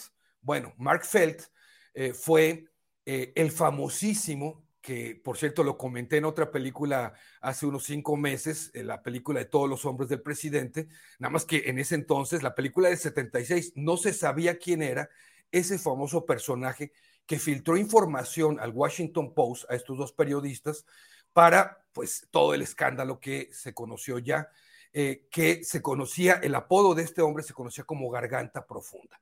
Él fue Mark Felt. Pero esta película me parece muy interesante porque eh, pues lo que vemos es el interior del FBI, todos los problemas del FBI hacia adentro. Ya muerto J. Edgar Hoover, Mark Felt era el segundo, la mano derecha de, la dirección del FBI, conocía también muchas cosas, todos los juegos sucios en la política, en la Casa Blanca, en todo este proceso de elecciones, y, él era finalmente, eh, pues, Garganta Profunda. Esto ya lo verán bien en la película, me parece una película bien hecha, tiene un gran actor y un muy buen reparto, Liam Neeson. El título, el título adaptado al español, y así lo encuentran en la plataforma de Prime Video en México, se llama El Informante. Pero si ustedes le ponen los dos, tanto en inglés como en español, la encuentran El Informante en español, Mark Felt, y luego tiene toda una leyenda ahí, The Man Who Broke Down eh, The White House, ¿verdad? Es una buena, buena película, tensa también de estas cosas políticas que tanto nos gustan, bueno, al menos a mí me gustan mucho, y es una buena opción. Hay dos recomendaciones. Ah, sí, sí, perdón, Fíjate que es como el otro ángulo de esta película de Post de, Steven Spielberg. Entonces, sí, para los que nos laten estas cuestiones periodísticas y el, el estrés, el suspenso, y, y, suena, suena muy bien. Así que ya estoy anotada, apuntada. Y es un ángulo bueno, como dices, porque no hemos visto, eh, bueno, al menos en el cine, esta parte interior del FBI y de cómo se manejó todo este escándalo hacia adentro, ¿no? Exacto, exacto, exacto, así es. Ese, ese, es el, ese es el punto además del periodismo, los ángulos, ¿no? Que cubren o que envuelven a una historia y por lo cual también el periodismo no puede ser objetivo porque de pronto en una manifestación de 100 mil personas no puedes tener el punto de vista de 100 mil personas de cómo lo vivieron. Esa es una parte súper interesante. Así que yo ya estoy puesta, ya, ya, ya está. Me déjame decirte algo, este, esta película está inspirada en el libro que el mismo Mark Feld escribió. Eh, así que, digo, como siempre, siempre decimos, no, esto no sucedió, esto sí, esto es mentira, esto es ficción, pero vale la pena verla. Al ratito, querida Adriana, en, en mi video de las 15, 30 horas en mi canal de YouTube, que es Taylor Jesús, una película alemana para ver en Netflix que tiene que ver con la Segunda Guerra Mundial, pero desde otra perspectiva también. Y en HBO Max, querida Adriana, esta te va a gustar porque es mucho thriller. Es una miniserie de ocho capítulos buenísima, con dos buenos actores, pero esas miniseries que no te quieres levantar, de crimen policíaco, de todas las cosas sucias también, de un joven que se ve ahí unos problemas. La, la actúa John Turturro, que es un gran actor, y Riz Ahmed, que también es un muy buen actor. Eh, vale muchísimo la pena la miniserie ahí en HBO Max al ratito ahí los veo. Eh, ayer les recuerdo que el día jueves también, ayer eh, publiqué un video muy bueno de un documental precioso y emotivo. Ahí le echo un, échenle un ojo a mi canal y síganme en mis redes sociales, lo que Taylor se llevó en Facebook, Taylor Jesús Twitter, Instagram, así se llama también Taylor Jesús mi canal y en eh, TikTok Taylor Jesús Cine. Perfecto, pues ya, ya estamos ahí anotados. al ratito nos vemos, Jesús, un abrazo. Un abrazo a todos, gracias. Nos vemos. Ay, ya estamos puestísimos con las recomendaciones de nuestro querido Jesús Taylor y vámonos con Javier Nieto para ver qué hay en materia teatral. ¿Cómo estás, Javier? Muy buenas tardes. Hola, muy buenas tardes, Adriana. ¿Cómo estás tú? ¿Cómo están ustedes? Bien, bien pues aquí puestísimos a ver qué hay para asomarnos al mundo teatral, qué hay de nuevo. Pues mira, tengo dos recomendaciones del Centro Cultural Helénico. La primera es una obra que se presenta lunes, martes y miércoles en el Centro Cultural Helénico y sobre Avenida Revolución 1500 se presenta la obra Julieta tuvo la culpa, de, escrita y dirigida por Bárbara Colio, esta dramaturga que, este, que ya tiene varios éxitos comerciales en su, en su ya prolífica carrera. Esta obra, Julieta tuvo la culpa, es una comedia eh, ligera que se mueve entre el melodrama y el teatro de, del absurdo. ¿De qué trata Julieta tuvo la culpa? Trata de tres mujeres, tres íconos de la eh, dramaturgia universal que se encuentran en el lobby de un teatro, un teatro donde casualmente se presenta a Romeo y Julieta, de ahí viene el nombre, Julieta tuvo la culpa. Estos tres íconos de la dramaturgia, eh, más que de la dramaturgia, personajes icónicos de la dramaturgia universal, mejor dicho, son eh, Blanche Dubois de un tranvía llamado Deseo, que lo representa Verónica Merchant, este, el otro personaje es este, Nora de Casa de Muñecas de Henry Gibson, interpretado por esta super actriz Carmen Mastache, que es de mis actrices favoritas, y finalmente está Sofía Silvin representando a Nina eh, de la obra La Gaviota de Antoine Chekhov. Pues se encuentran estos tres icónicos personajes este, en este lobby el pretexto es que afuera llueve y por eso eh, se juntan ahí a, platicar, a explorar este, sus, eh, sus antecedentes. Eh, e, este encuentro marca como un, como un previo, como un antes de que se sucedan todos los hechos que se van a desarrollar más adelante en las vidas de, de cada uno de estos personajes. Es decir, Blanche Dubois está ahí esperando que pase la lluvia para ir a, tomar ese tranvía llamado Deseo. Este, Nina este, está ahí este, porque llueve y no puede retirarse porque trabajaba en este teatro y está a punto de ir a eh, iniciar este, esta historia de vida, este romance con este hombre, hombre mayor que, que le está esperando y Nora se dirige a su casa con este marido conservador y, opresor. Pues es una obra que se sube a la, a la ola feminista, este, es muy divertida, es, eh, por momentos emotiva. La escenografía es espectacular, es brillantísima, parece como si estuviéramos viendo un, hospital de lo, eh, de lo nítida que es, es un espejo prácticamente la, escenografía. Se presenta lunes, martes y miércoles a las 8 de la noche en el Centro Cultural Helénico. Y también en este mismo teatro para niños tenemos sábados y domingos la obra A Golpe de Calcetín del cuentista, escritor mexicano Francisco Hinojosa y que está dirigida por Cristian Daniel y Fernando Reyes. Esta obra producida con el estímulo de Fiartes trata las ah, aventuras y desventuras de un niño de 12 años, Paco Pollo, que en una época post-revolucionaria, eh, para ayudar a su familia, vende, este, vende periódicos eh, a pie por toda la ciudad, por eso se llama a golpe de calcetín, que anda de un lado a otro vendiendo periódicos, y de pronto un personaje misterioso le ofrece eh, comprarle todos los periódicos con la condición de que le haga un favor.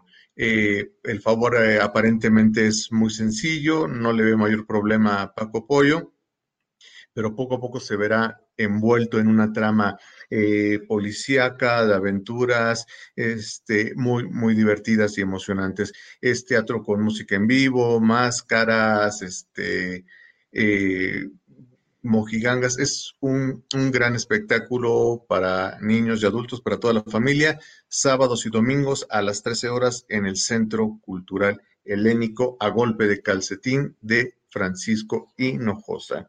Y pues bueno, serían las recomendaciones, mi estimada Adriana. Eh, por lo pronto, muchas gracias. Gracias a ti, Javier. Tus redes sociales para seguirte, para platicar contigo, para que se ponga la gente en contacto contigo. Por supuesto, pueden seguirme en Twitter, arroba Luis Javier NM y en Facebook, arroba Teatribors. Ahí estamos para, para lo que quieran comentar. Perfectísimo. Un abrazo, Javier. Nos vemos la próxima semana. Igualmente, saludos a Julio, a toda la comunidad. Hasta luego. Muchas gracias a Javier Nieto. Pues ya completamos las recomendaciones del fin de semana y prepárense, agárrense bien porque vamos a empezar con la mesa del más allá. Julio, ya estamos aquí puestísimos. Muy bien, Adriana, muchas gracias por la conducción de estas recomendaciones de fin de semana. Regresamos un poquito más adelante para continuar con información y con entrevistas en este programa. Gracias, Adriana. Gracias, Julio. Bueno, son las dos de la tarde con un minuto, así es que vamos a pasar ya. Déjeme Em, sí.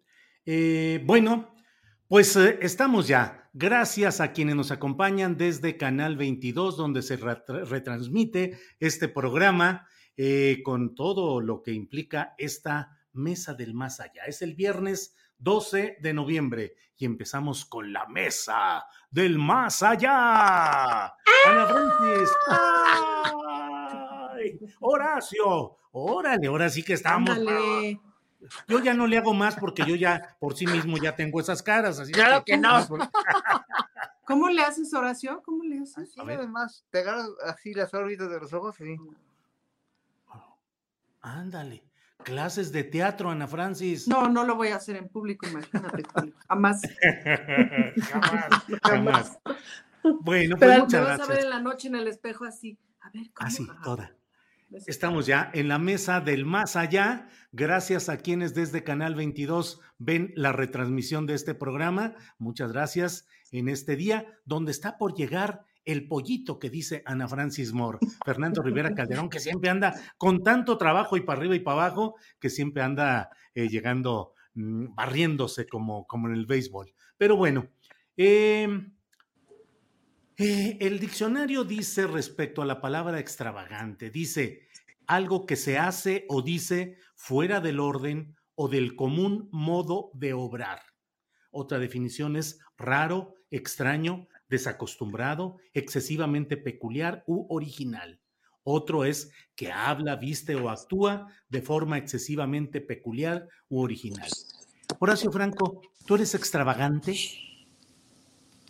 Eh, no, no encajo en toda la, en toda la, estructura social predeterminada de la sociedad occidental, ¿no? Porque al ser gay, al ser, digo, ya, ya, ya, ya, ya, ya tengo un estatus de casado, pero al ser homosexual, al ser ateo, al ser liberal, obviamente no en bono, y al ser un músico clásico que hace crossovers, que a, que a, pesar de que toca la música clásica de una manera además muy particular y muy, muy personal, porque además tengo el bagaje eh, que me permite hacerlo y no lo niego, ¿no? He estudiado muchísimo, he estado en toda la academia estricta absolutamente de la música clásica, que es una academia muy cimentada a partir de siglos, tengo una personalidad que me ha permitido florecer, dijéramos, esa, esa misma personalidad mía a partir de la música.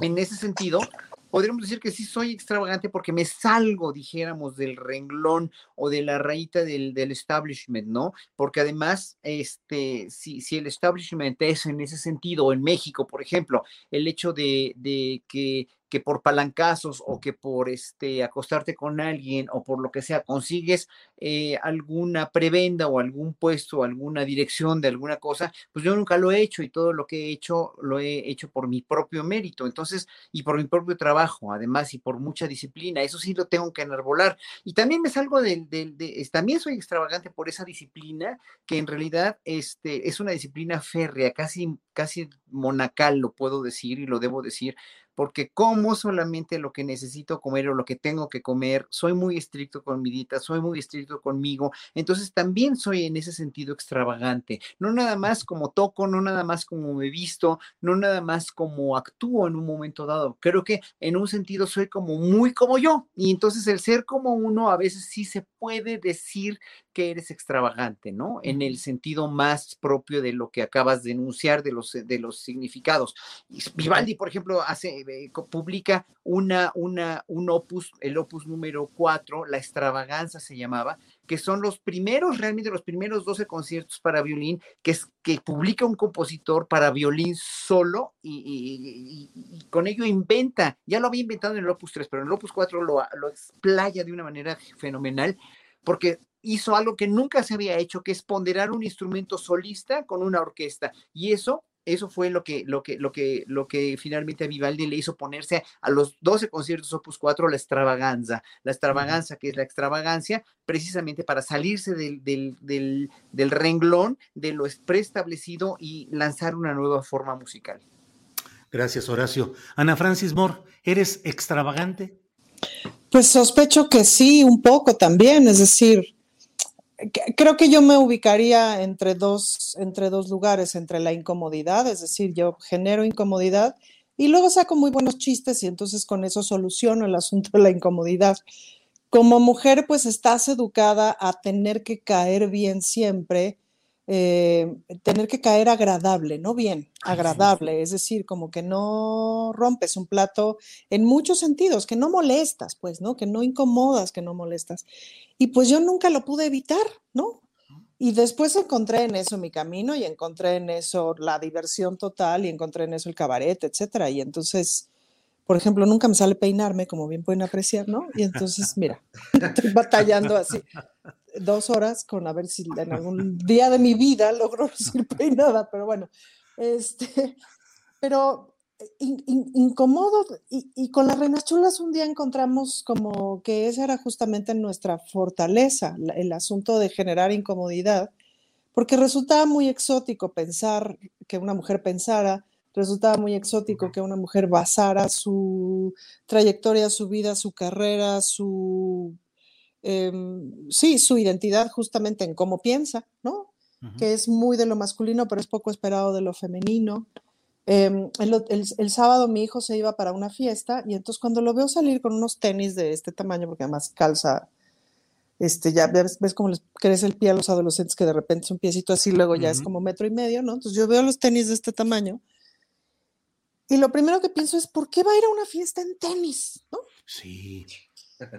Y entonces a punto estaba yo de escupir eso cuando dije, yo voy al Congreso en tenis, mierda. Ah, pues ya. Ah, ¿no? Claro, pero entonces dijo, qué, qué raro es este mundo, en fin. Entonces, sí, pues sí, tengo mis extravagancias, sobre todo por esto mismo que dice Horacio. En algún punto de mi vida, no tan joven como yo hubiera querido, pero que hubiera querido, pero afortunadamente no tan grande, encontré que de todos modos, cuando eres mujer, te van a tirar piedras. Entonces, ya que te van a tirar piedras, es mejor ser la que se te da la gana y en ese sentido es mucho más divertido y además pues ya aprendes luego a malabarear las piedras ¿no? este, y, a, poner unos jardines. Primero aprendes a, a, regresarlas y luego ya dices, no, mejor las agarro y las pongo aquí en mi macetita, ¿no? En fin. Ah. Em, y eso, y pues sí, es mucho más divertido, pues, ¿no? Y, desde hace muchos años que eso ya no es un problema, pues, ¿no? Que eso no me quita el trabajo, que eso no me quita el amor, que eso no me quita las relaciones y no me quita, al contrario, pues, ¿no? Que se ha convertido incluso en una buena característica. Gracias, Ana Francis. Fernando Rivera Calderón, bienvenido, buenas tardes. Hola. ¡Pollito! Hola, amiguis, ¿cómo están? Qué gusto saludarlos. Oye, Pollito, ¿andabas haciendo, popo, ¿andabas haciendo popollito? Andaba tratando de, conectarme eh, y ustedes saben que los cables a veces no, no, no me van. No, se te cruzan. Fernando, estamos hablando sobre la extravagancia. Leí el, la definición que da eh, el diccionario de la Real Academia Española eh, de lo que es extravagante, raro, extraño, desacostumbrado, excesivamente peculiar, original, lo que se hace o dice fuera del orden o de lo común. En fin, ¿tú eres extravagante, Fernando Rivera Calderón? Pues ahora mucho orgullo en una buena parte de mi vida, a pesar mío. Hoy platicaba con mi mamá y, y me decía justo al respecto, es que si eras rarito, mijo. Bueno, creo que, es, creo que es la tragedia de nuestras familias, ¿no? Que nos veían. Yo veía que mi mamá de repente pasaba, como que me iba a decir algo y como que más bien se regresaba y decía, no, ya para qué, ya se iba. Yo, yo reconozco igual que creo que todos los que estamos en esta mesa del más allá, que desde niño mm, no me hallaba mucho en, en los contextos donde me ponían, no, no me hallaba en la escuela eh, mi mamá sufría mucho conmigo porque no nos poníamos de acuerdo en lo que ella quería que yo hiciera y en lo que yo quería hacer. Y un poco más tarde, mi, propio papá, recuerdo su mirada así, eh, completamente de frustración y, un poco desquiciado cuando un día me vio salir de mi cuarto yo con, con un cabello muy largo, amarrado como un chorizo, pero que me llegaba como a media espalda, una boinita rasta, una chamarra este, rota que me había comprado en un mercado así de, ropa usada, unas botas con picos. Yo me acuerdo la mirada de mi padre de, Dios mío, ¿qué hice mal? O sea, ¿en qué la, qué la, la cagué? Ajá, ajá. Y, y yo al principio, eh, pues lo toma uno esa rareza a veces como una defensa personal, porque después de tanto que lo friegan a uno que es raro, que es de un, que le ponen tantas etiquetas a uno por no, por no ser, porque uno al principio quisiera ser parte del rebaño. Créeme que yo me hubiera encantado este, rezar el Padre Nuestro con los niños maristas del Colegio México, eh, persinarme con ellos, me hubiera evitado muchas pambas, muchas pero pues yo tenía otras ideas y, al final uno termina radicalizándose en esa rareza y asumiendo ese raro que te, te endilgan como etiqueta, eh, como una bandera, ¿no? Y termina uno, ahora yo siento que la vida me, me ha ido volviendo cada vez más normal. Ya, ya no me siento raro, raros ustedes. ya nos echó una pelotita. Bueno, Julio es raro, ¿no? Sí, sí, sí, estamos, sí coincidimos nosotros tres que Julio es raro. Yo soy el más normal. ¿eh? Julio es extravagante. Totalmente. Eh, Bueno, ya hemos repasado, ya me pusieron aquí a pensar, de veras. O sea, a mí me pasaban cosas como a ti, Fernando, de las pambas por ser ateo eh, y de todo lo que, bueno. Eh, Horacio Franco, em, el presidente de la República dijo que una de las características por las cuales se dio el despido de Santiago Nieto Castillo fue por la extravagancia. En la vida personal, en la boda de alguien, en la manera como hace una ceremonia de ese tipo, ¿vale la extravagancia como criterio para tomar una decisión política tan fuerte como retirar o aceptar el retiro de un funcionario como Santiago Nieto Castillo? Yo creo que ahí, ahí hubo confusión de términos. Yo creo que el ostento, bueno, la extravagancia también puede ser, el ostento puede ser una parte de, la extravagancia de una persona, ¿no? Si la persona tiene lo suficiente para ser ostentoso, entonces suena a ojos de muchos ah, una extravagancia. Pero, por ejemplo, mi boda, que fue hace ya 11 años, no, yo llevo 22 con Arturo, pero hace 11 años precisamente nos casamos.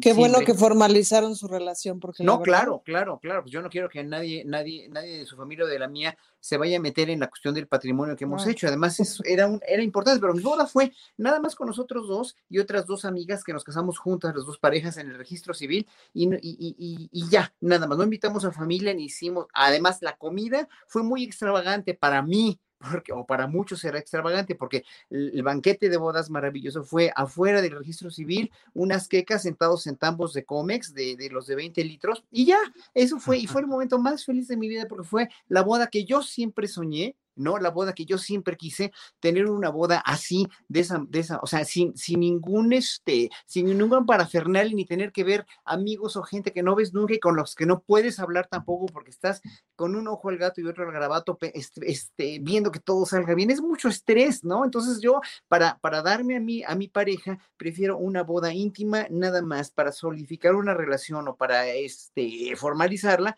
un, en, en un papel nada más tan, tan simple como eso, ¿no? Además, eh, fue muy padre porque este, estaba yo dirigiendo madrigalistas de Bellas Artes ese día y entonces les dije, a ver, con permiso, maestros, eh, tienen, después del intermedio tienen libre porque me voy a casar. ¿Cómo? No nos avisaste? La fiesta, no va a haber fiesta. Bueno, le cantamos a Arturo las mañanitas. Entonces, imagínense un coro maravilloso de cantantes de ópera cantándole a Arturo por teléfono, por el celular, la marcha nupcial. Bueno, Arturo rompió en llanto, lloró y lloró y dije, ay, qué cursi, qué ridículo, no seas cursi. Y bueno, total que yo llegando al registro civil, llega a la ceremonia y oyendo el discurso del, del, del juez, del magistrado que estaba ahí, el que lloró fue otro. O sea, que ya no les digo quién, porque yo, yo, de veras, estallé en llanto por el momento tan emotivo. Eso es lo que vale de una boda, para mí, pero para otra persona puede valer tanto de invitar a 30 mil personas o a 3 mil o a 300 o a 500, de donde sea, y hacer un, un, un, un este, como, como hizo César Yáñez con Langosta, ¿no? Que fue tan, tan, tan sonada la famosa Langosta,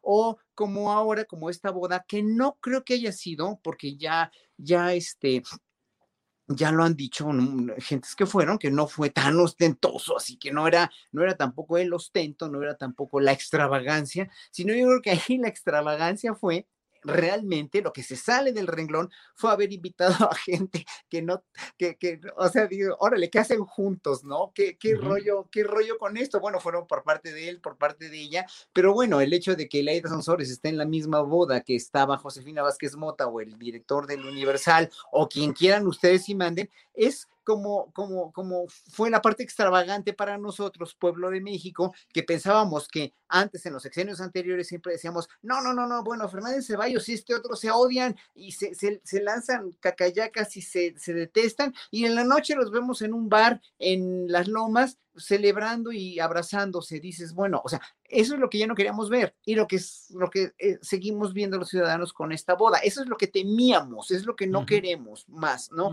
Entonces, eh, eh, haya sido como haya sido, Santiago Nieto sigue conservando un hombre incólume, sigue conservando una, una, una trayectoria incólume, que fue lo bueno al haber renunciado, fue lo congruente de él. Yo tenía enorme confianza, como muchísimos ciudadanos en Santiago Nieto, y yo creo que, bueno, fue una, este, una, no, no sé si una una boda eh, embrujada como, como, como decían las periodistas de, de allí de, este, de Rompimiento TV.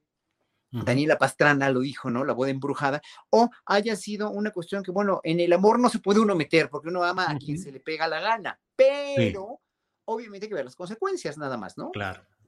Bien, Horacio, gracias.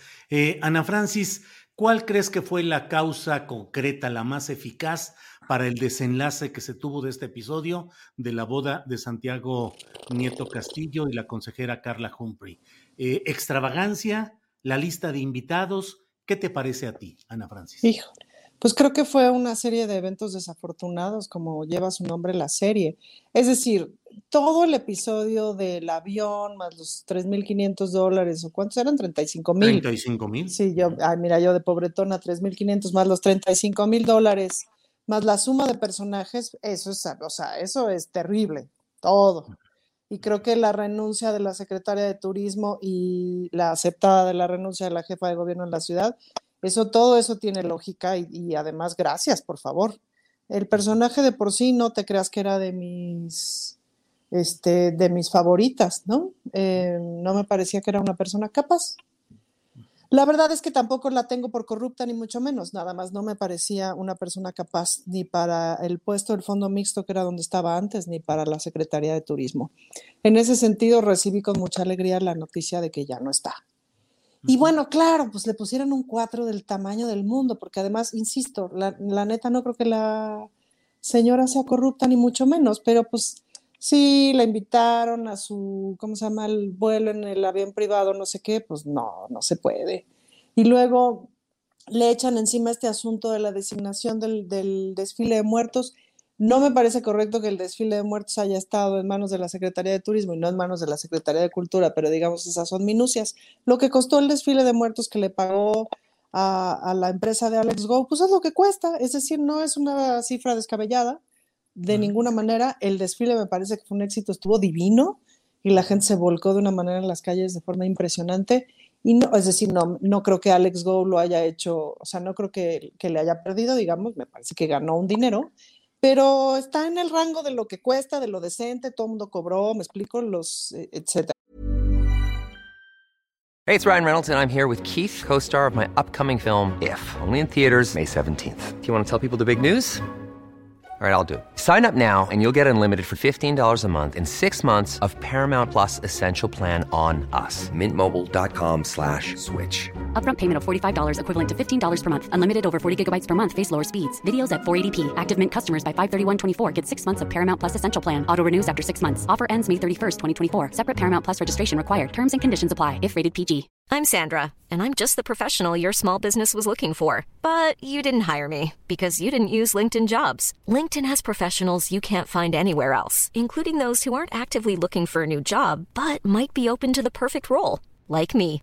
In a given month, over 70% of LinkedIn users don't visit other leading job sites. So if you're not looking on LinkedIn, you'll miss out on great candidates like Sandra. Start hiring professionals like a professional. Post your free job on linkedin.com/people today. Y los 35 mil dólares del, de, del señor del Universal, pues qué chistoso que viajó con 35 mil dólares en una bolsita junto a una funcionaria de la Cuarta Transformación. Eso sería como mi sospecha. ¿Te ¿no? suena que fue una trampa? Me suena que fue un 4, tamaño 4T, claro. Me suena que fue un mega 4. Pero pues mira, ahora, pues todo eso embarró la boda, porque la neta es que la boda no tenía mucha bronca. O sea, Guatemala no es caro, este, no, o sea, no es una boda en las Galápagos, me explico, en, de entrada no creo que se pueda hacer una boda en las Galápagos, pero me entienden el sentido, es decir, no es una boda en la isla exótica de no sé dónde, que solamente llegar te cuesta el boleto de avión 35 mil pesos, ¿no? Este, es una boda posible para un funcionario como Como un funcionario. Como Además, a- a- además en lo que recobra, en lo que sí, recobra Ana vamos. Francis, porque te fuiste tantito, Ana Francis, te- se, fue, se te fue la señal. Pero Jaime Cárdenas ya lo dijo, ya lo es- que estuvo también ahí, se lo dijo a Rubén Luengas. Se casó, se casó en Guatemala, se casó en Guatemala porque su mamá y su papá, que eran arqueólogos, tienen una estrecha relación con la cultura maya y con Guatemala, y por esa razón, como uh, su madre murió allí, se quiso casar En fin, pues sí, entonces lamento mucho que haya renunciado Santiago Nieto y lamento mucho que le hayan aceptado la renuncia. También es cierto que la entrada de Pablo Gómez me pareció la mejor solución, dado el madrazo. Este, A Pablo yo lo respeto muchísimo y, este, y, y, que le va a dar continuidad a la labor tan importante de Santiago Nieto. Me encantaría que Santiago Nieto volviera al, al, al gabinete a, a, trabajar en el gobierno de alguna manera, porque me uh -huh. parece que es un funcionario impecable. Eh, no sé si fue justa la decisión del presidente en ese sentido, pero también es cierto, Julio, que hay una cosa, o sea, ¿cuántos años nos pasamos viendo que en Alemania el ministro de no sé qué, este, ¿cómo se llama? Se compró un coche de ocho cilindros y uh -huh. era el encargado de, de ecología. Reaja le tuvo que renunciar. ¿Sabes? Como cosas que desde la visión mexicana son así de, ay, no manches, pues eso, ¿no? O fulano de tal que aceptó un regalo de 200 dólares cuando los funcionarios no pueden arreglar, este, recibir regalos de más de 100 dólares en este, Holanda y tuvo que renunciar. ¿Qué dices, güey? Recibió un regalo de, de nada, de un libro, qué sé yo. No, muy caro, pero un libro. Y por eso renunció. Y, y, y cuántas veces hemos dicho, y en México, ¿cuándo va a pasar que los funcionarios se equivoquen, etcétera, y renuncien? Uh -huh. Pues sí. Claro, pues es una pena, pero también está padre que ya empecemos a ver que, pues que sí se revise, pues, ¿no? Gracias, Ana Francis. Fernando Rivera Calderón, ¿qué opinas sobre este tema? ¿Extravagancia o no en la boda? Y en dado caso, ¿cuáles son las implicaciones de un acto privado, pero que tiene consecuencias públicas? ¿Qué te parece, Fernando? Bueno, tengo, tengo mi, mi corazón partido en dos temas. Por uno, eh, pues sí me parece que, que, hoy en día casarse es una extravagancia. Que, que... el simple hecho de casarse. Sabes no, que, no. sobre todo desde el lado de la heterosexualidad. O sea, de entrada, la heterosexualidad ya es una extravagancia. Ya es una extravagancia. Es una desventaja, es una desventaja para el. No me discrimines, este, Ana, por favor, pero sí debo reconocer que ya eh, ser eh, eh, todo esto es una extravagancia. Otra, casarse por segunda vez, o sea, el que se casa dos veces merece estar casado. Asume ya un sino trágico de su destino, no hubo experiencia ni aprendizaje, te casas dos veces, lo mereces.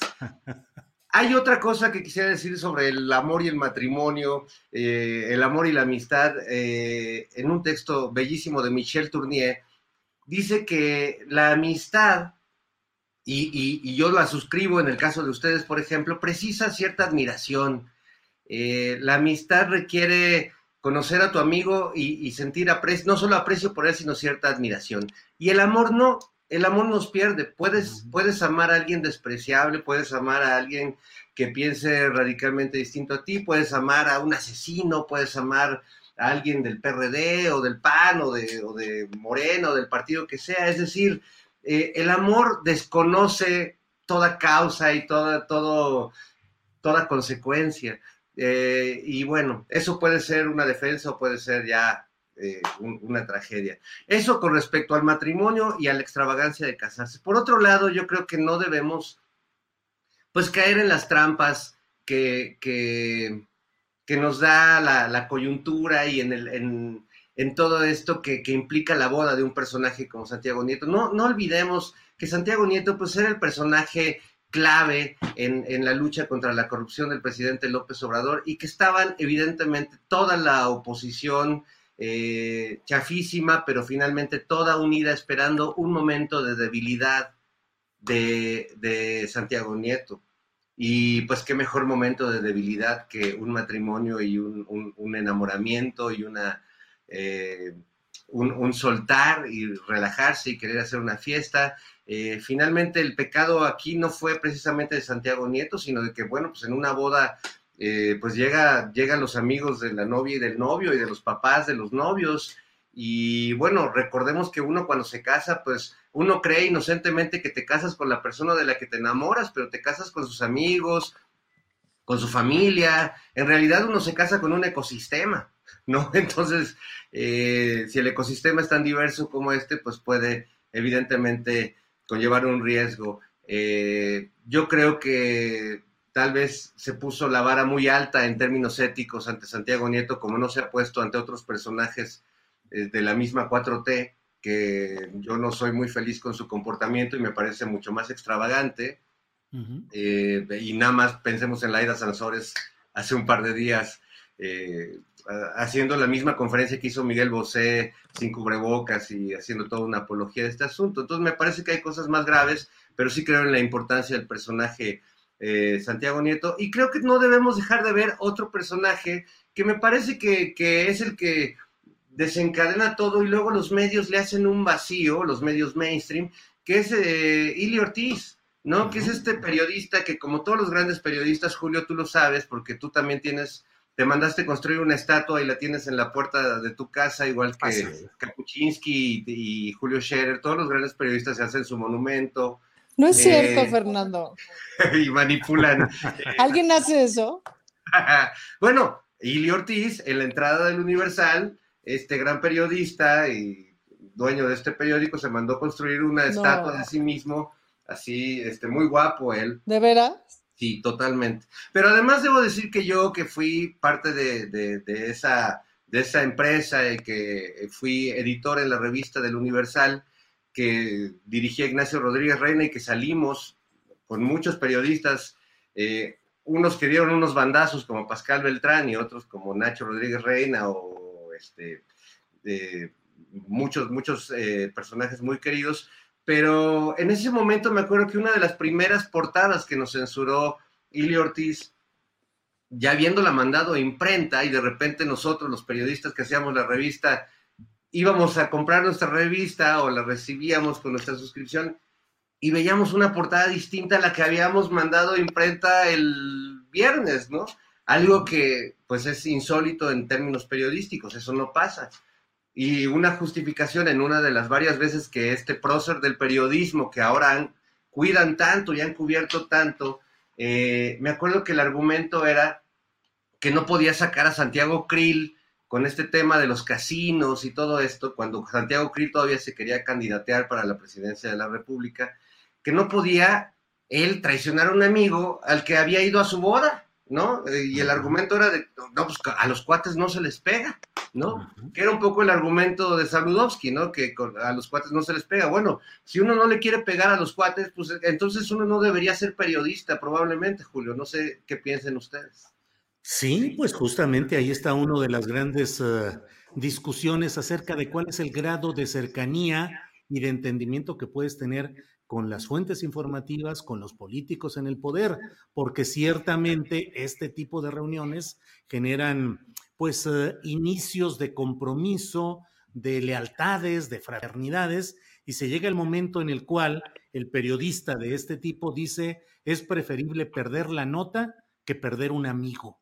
Y la nota, lo dije separado, la nota. la nota. Sí, sí, pero también la nota este, es lo que está por delante. Entonces, sí, el oficio del periodismo no debe buscar hacer amigos en el poder y con una enorme, enorme frecuencia, y lo digo por toda la experiencia que he tenido a lo largo eh, dirigiendo eh, algunos espacios eh, periodísticos y en fin, híjole, a veces el periodista mm, promisorio, que empieza a ir a los desayunos privados con el político y el político le pide consejos y le dice, oye, recomiéndame, ¿cómo ves este asunto? ¿Tú crees que lo debo hacer aquí o allá? Y el político ya tiene la, decisión, pero le dora la píldora al periodista y el periodista cree que forma parte del poder, que él es también el poder. Y es un gran equívoco demostrado a lo largo de la historia.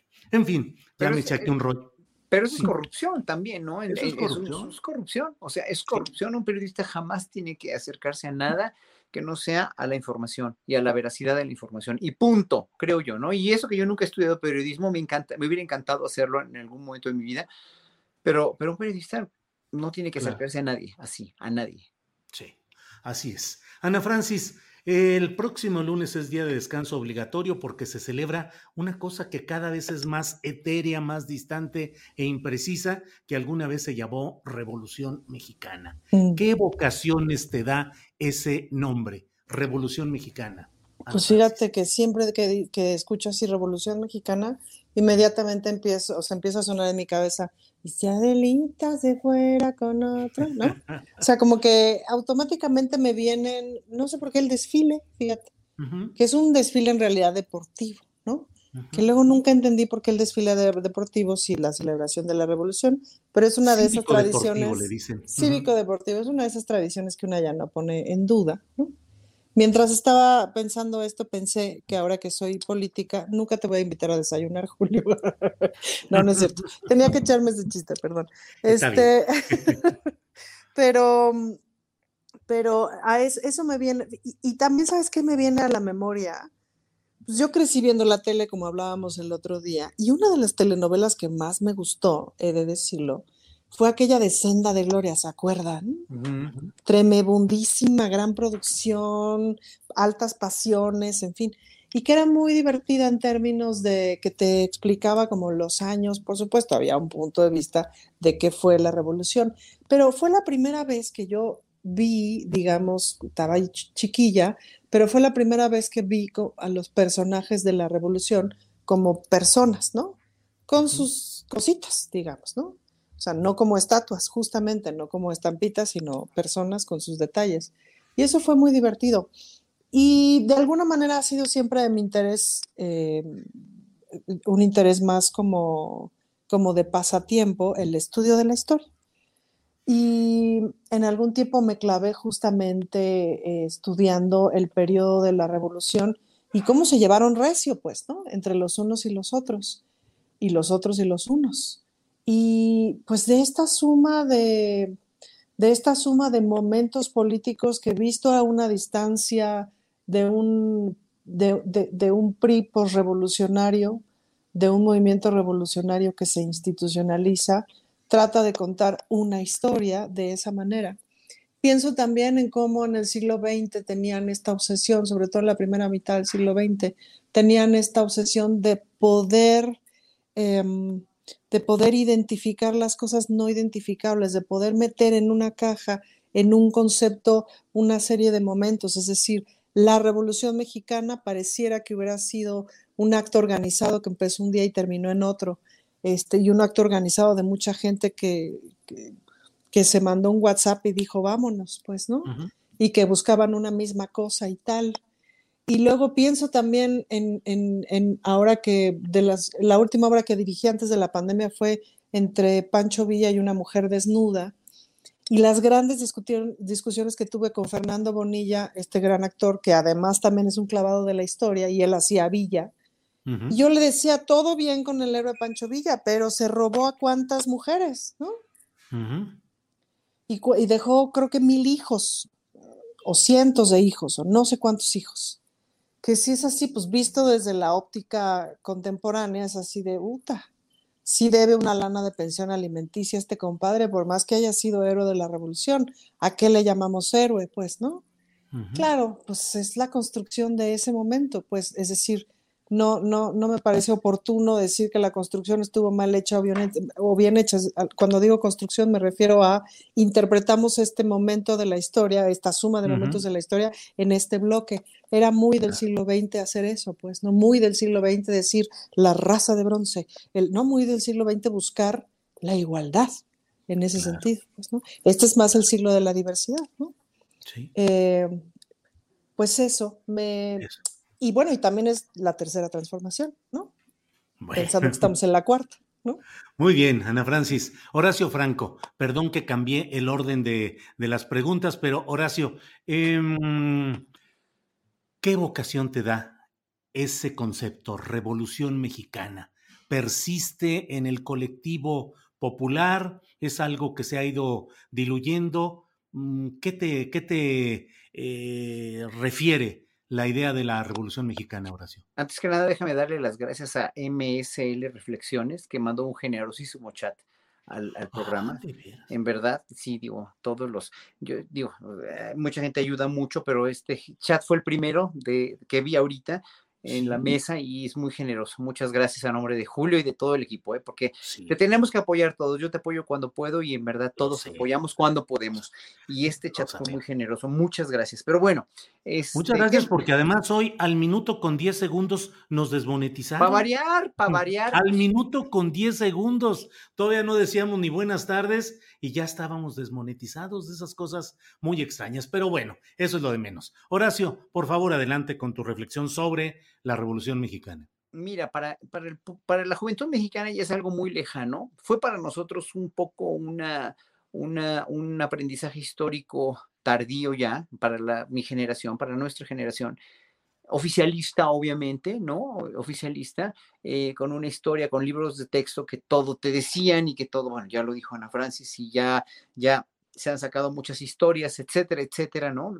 Yo no quiero abundar en eso, pero hoy por hoy la Revolución Mexicana, la del, la del siglo pasado, es una cuestión muy lejana y ya casi, casi burocrática para la mayoría de nosotros, ¿no? El desfile, etcétera, etcétera, y qué bueno que se recuerda, y qué bueno que se recuerda a Madero, y qué bueno que se recuerda a Villa y a Zapata, o sea, eso no, no, no va a cambiar, ¿no? Y no tiene por qué cambiar, eh, pero lo que nunca cambió en esa época entonces realmente fue eh, eh, como en la independencia tampoco, que siguió habiendo una gran parte de la población mexicana que siempre fue marginal y que siguió siendo marginal, aunque un poco más empoderada, obviamente, y que la revolución dio a, fruto a, la creación de, un gobierno mexicano, ¿no? Que fundamentalmente se, se, abocó a, realmente a la gente que le asusta tanto la palabra socialismo, ¿no? Pero sí a una, a una, a una, mm, a una administración más de corte socialista ya con el PRI eh, después de Lázaro Cárdenas, ¿no? Etcétera, etcétera pero que finalmente eh, pues no, no, no rindió los frutos que debió haber rendido como, como un sistema revolucionario o revolucionado, pues se vició, se fue viciando y dio a luz lo que hoy tenemos como, como pues, la segunda parte de la segunda mitad del siglo XX, que es una, una, una, mezcolanza de ideologías y de neoliberalismos y de presidentes como Echeverría y como López Portillo, que se comportaron de una manera, o Díaz Ordaz, que fue totalmente diferente, a López Mateos, etcétera, etcétera, que el mismo PRI se fue este, diversificando y solidificando más algo que fue la corrupción que se fue y el ostracismo por estar tantos años en el poder, o sea, un partido único de esa manera, le pasó igual al Partido Comunista Ruso, le, le pasó a China, o sea, eso, eso no es, no es este, no es nuevo, ¿no?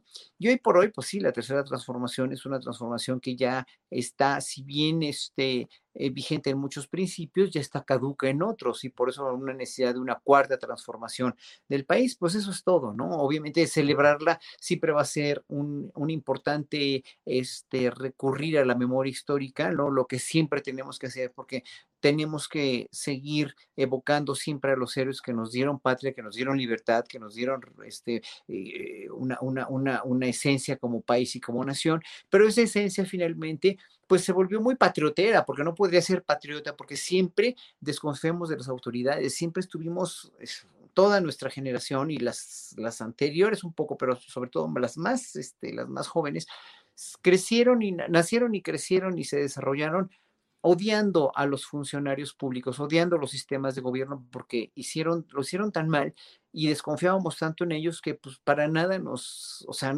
era, era como un curita celebrar la revolución o la independencia cuando veíamos que este país se lo estaba llevando al tren, ¿no? Obviamente. y, y, y, ojalá que esta cuarta transformación que empieza ahorita y que no va a tener un fin hasta que, hasta que pasen varios, varios este, años o varios, 10 años más al menos, si sigue la misma línea de pensamiento, pues ojalá que rinda frutos de una manera mucho más contundente y eh, se haga mucho más memoria histórica con todos estos acontecimientos. Pero a mí no me dice gran cosa, ¿no? Gracias, Horacio. Fernando Rivera Calderón, ¿qué te dice el concepto Revolución Mexicana? ¿Qué vocaciones desde el término de vista eh, cultural, político, ideológico? Algo muy distante, algo de lo cual ya no hay mucha referencia o algo que sigue vigente, Fernando? Yo creo que sigue vigente, no, no ha terminado. las muchas revoluciones que llamamos una revolución mexicana, pues de entrada no fue una revolución mexicana, fueron muchas revoluciones con distintos motivos, con distintos detonantes. No es lo mismo, aunque Octavio Paz trata de diferenciar y decir que algunas fueron revueltas y otras revoluciones, eh, yo creo que todas tuvieron un, un, sino revolucionario, tanto la revolución de Zapata como la revolución de Villa, como la revolución de Madero, que tenían evidentemente distintas motivaciones. La revolución de Felipe Ángeles, por ejemplo, este personaje que ahora todos mentamos por el aeropuerto, pero que no es ninguna casualidad que el presidente lo evoque y quiera volver a significar a este personaje eh, en un principio villista, luego maderista, maderista leal hasta la, muerte, hasta la escena trágica, eh, que fue fusilado y un, intelectual de la, revolución, personajes eh, paradigmáticos e increíbles como Francisco Villa, es decir, yo creo que el proceso de revolución en México ha sido muy doloroso, muy sangriento, tuvo una primera etapa en a principios del siglo XX, pero creo que ese proceso revolucionario continúa. Eh, perdón que me atreva, pero estamos en una época de reinterpretaciones históricas y yo creo que lo que está sucediendo en México eh, sigue siendo parte de esa revolución y de ese acto de reivindicación y de justicia para los que han sido siempre eh, despojados y avasallados por, por el dinero y esto no es una cosa del neoliberalismo que habla López Obrador, ¿no? Es también de, la devastación y el abuso que se cometió del porfiriato y que, se venía cometiendo desde la colonia. Es decir, eh, somos un país en revolución, somos un país en el que vale la pena vivir justamente porque las cosas no dejan de transformarse y no deja de subsistir la esperanza de que podamos convertirlas en algo mejor y perdón por, por mi optimismo, eh, a lo mejor eh, iluso, inocente, pero eh, también creo que un poco lo que me dice esta, esta gesta histórica y, todas las relecturas que se han hecho sobre ella a lo largo del tiempo, es que creo que lo mejor que podría hacer el gobierno, y mando desde aquí la sugerencia a Claudia Sheinbaum, es que en el espacio que está en medio del monumento a la revolución que iba a ser el viejo Palacio Legislativo porfirista, y, donde tuvieron a bien o a mal enterrar justo a los que se fueron matando unos a otros, pues que coloquen un ring de lucha libre y que se vuelva la nueva arena revolución. Muy bien, muy bien, Fernando, que pongan ahí un ring completito. Ana Francis Moore, ya. Ya estoy anotando tu propuesta, ¿eh? Se pasa al legislativo. Gracias, Ándale, ándale.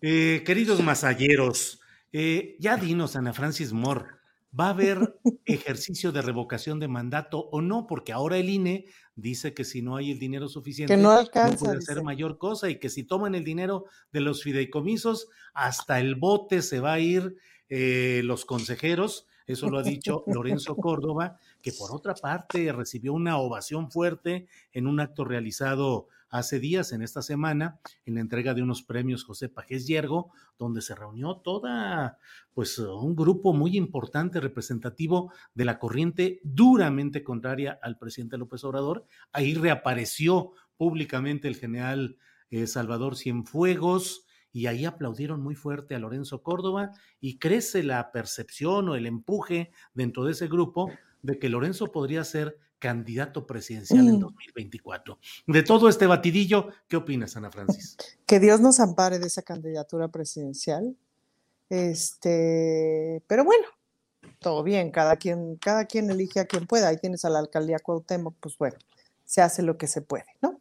Pero mm, de, respecto a este batidillo, pues es que está muy chistoso, pues, ¿no? O sea, primero el, la comparecencia de Lorenzo Córdoba, que aquello fue horrible por todos lados, pues, ¿no? Todo sus horas ahí sentado, el cinismo, la cara, las cosas que le dijeron que también no sé si eso sirva, pues, ¿no? Yo me pregunto desde ahí sí, desde este lugar, si ese ejercicio sirve para algo más allá de sacar, pues de sacar todo el rencor y la furia que, que le tenemos, también es cierto, por la bola de jaladas que ha hecho el INE últimamente, pues, ¿no?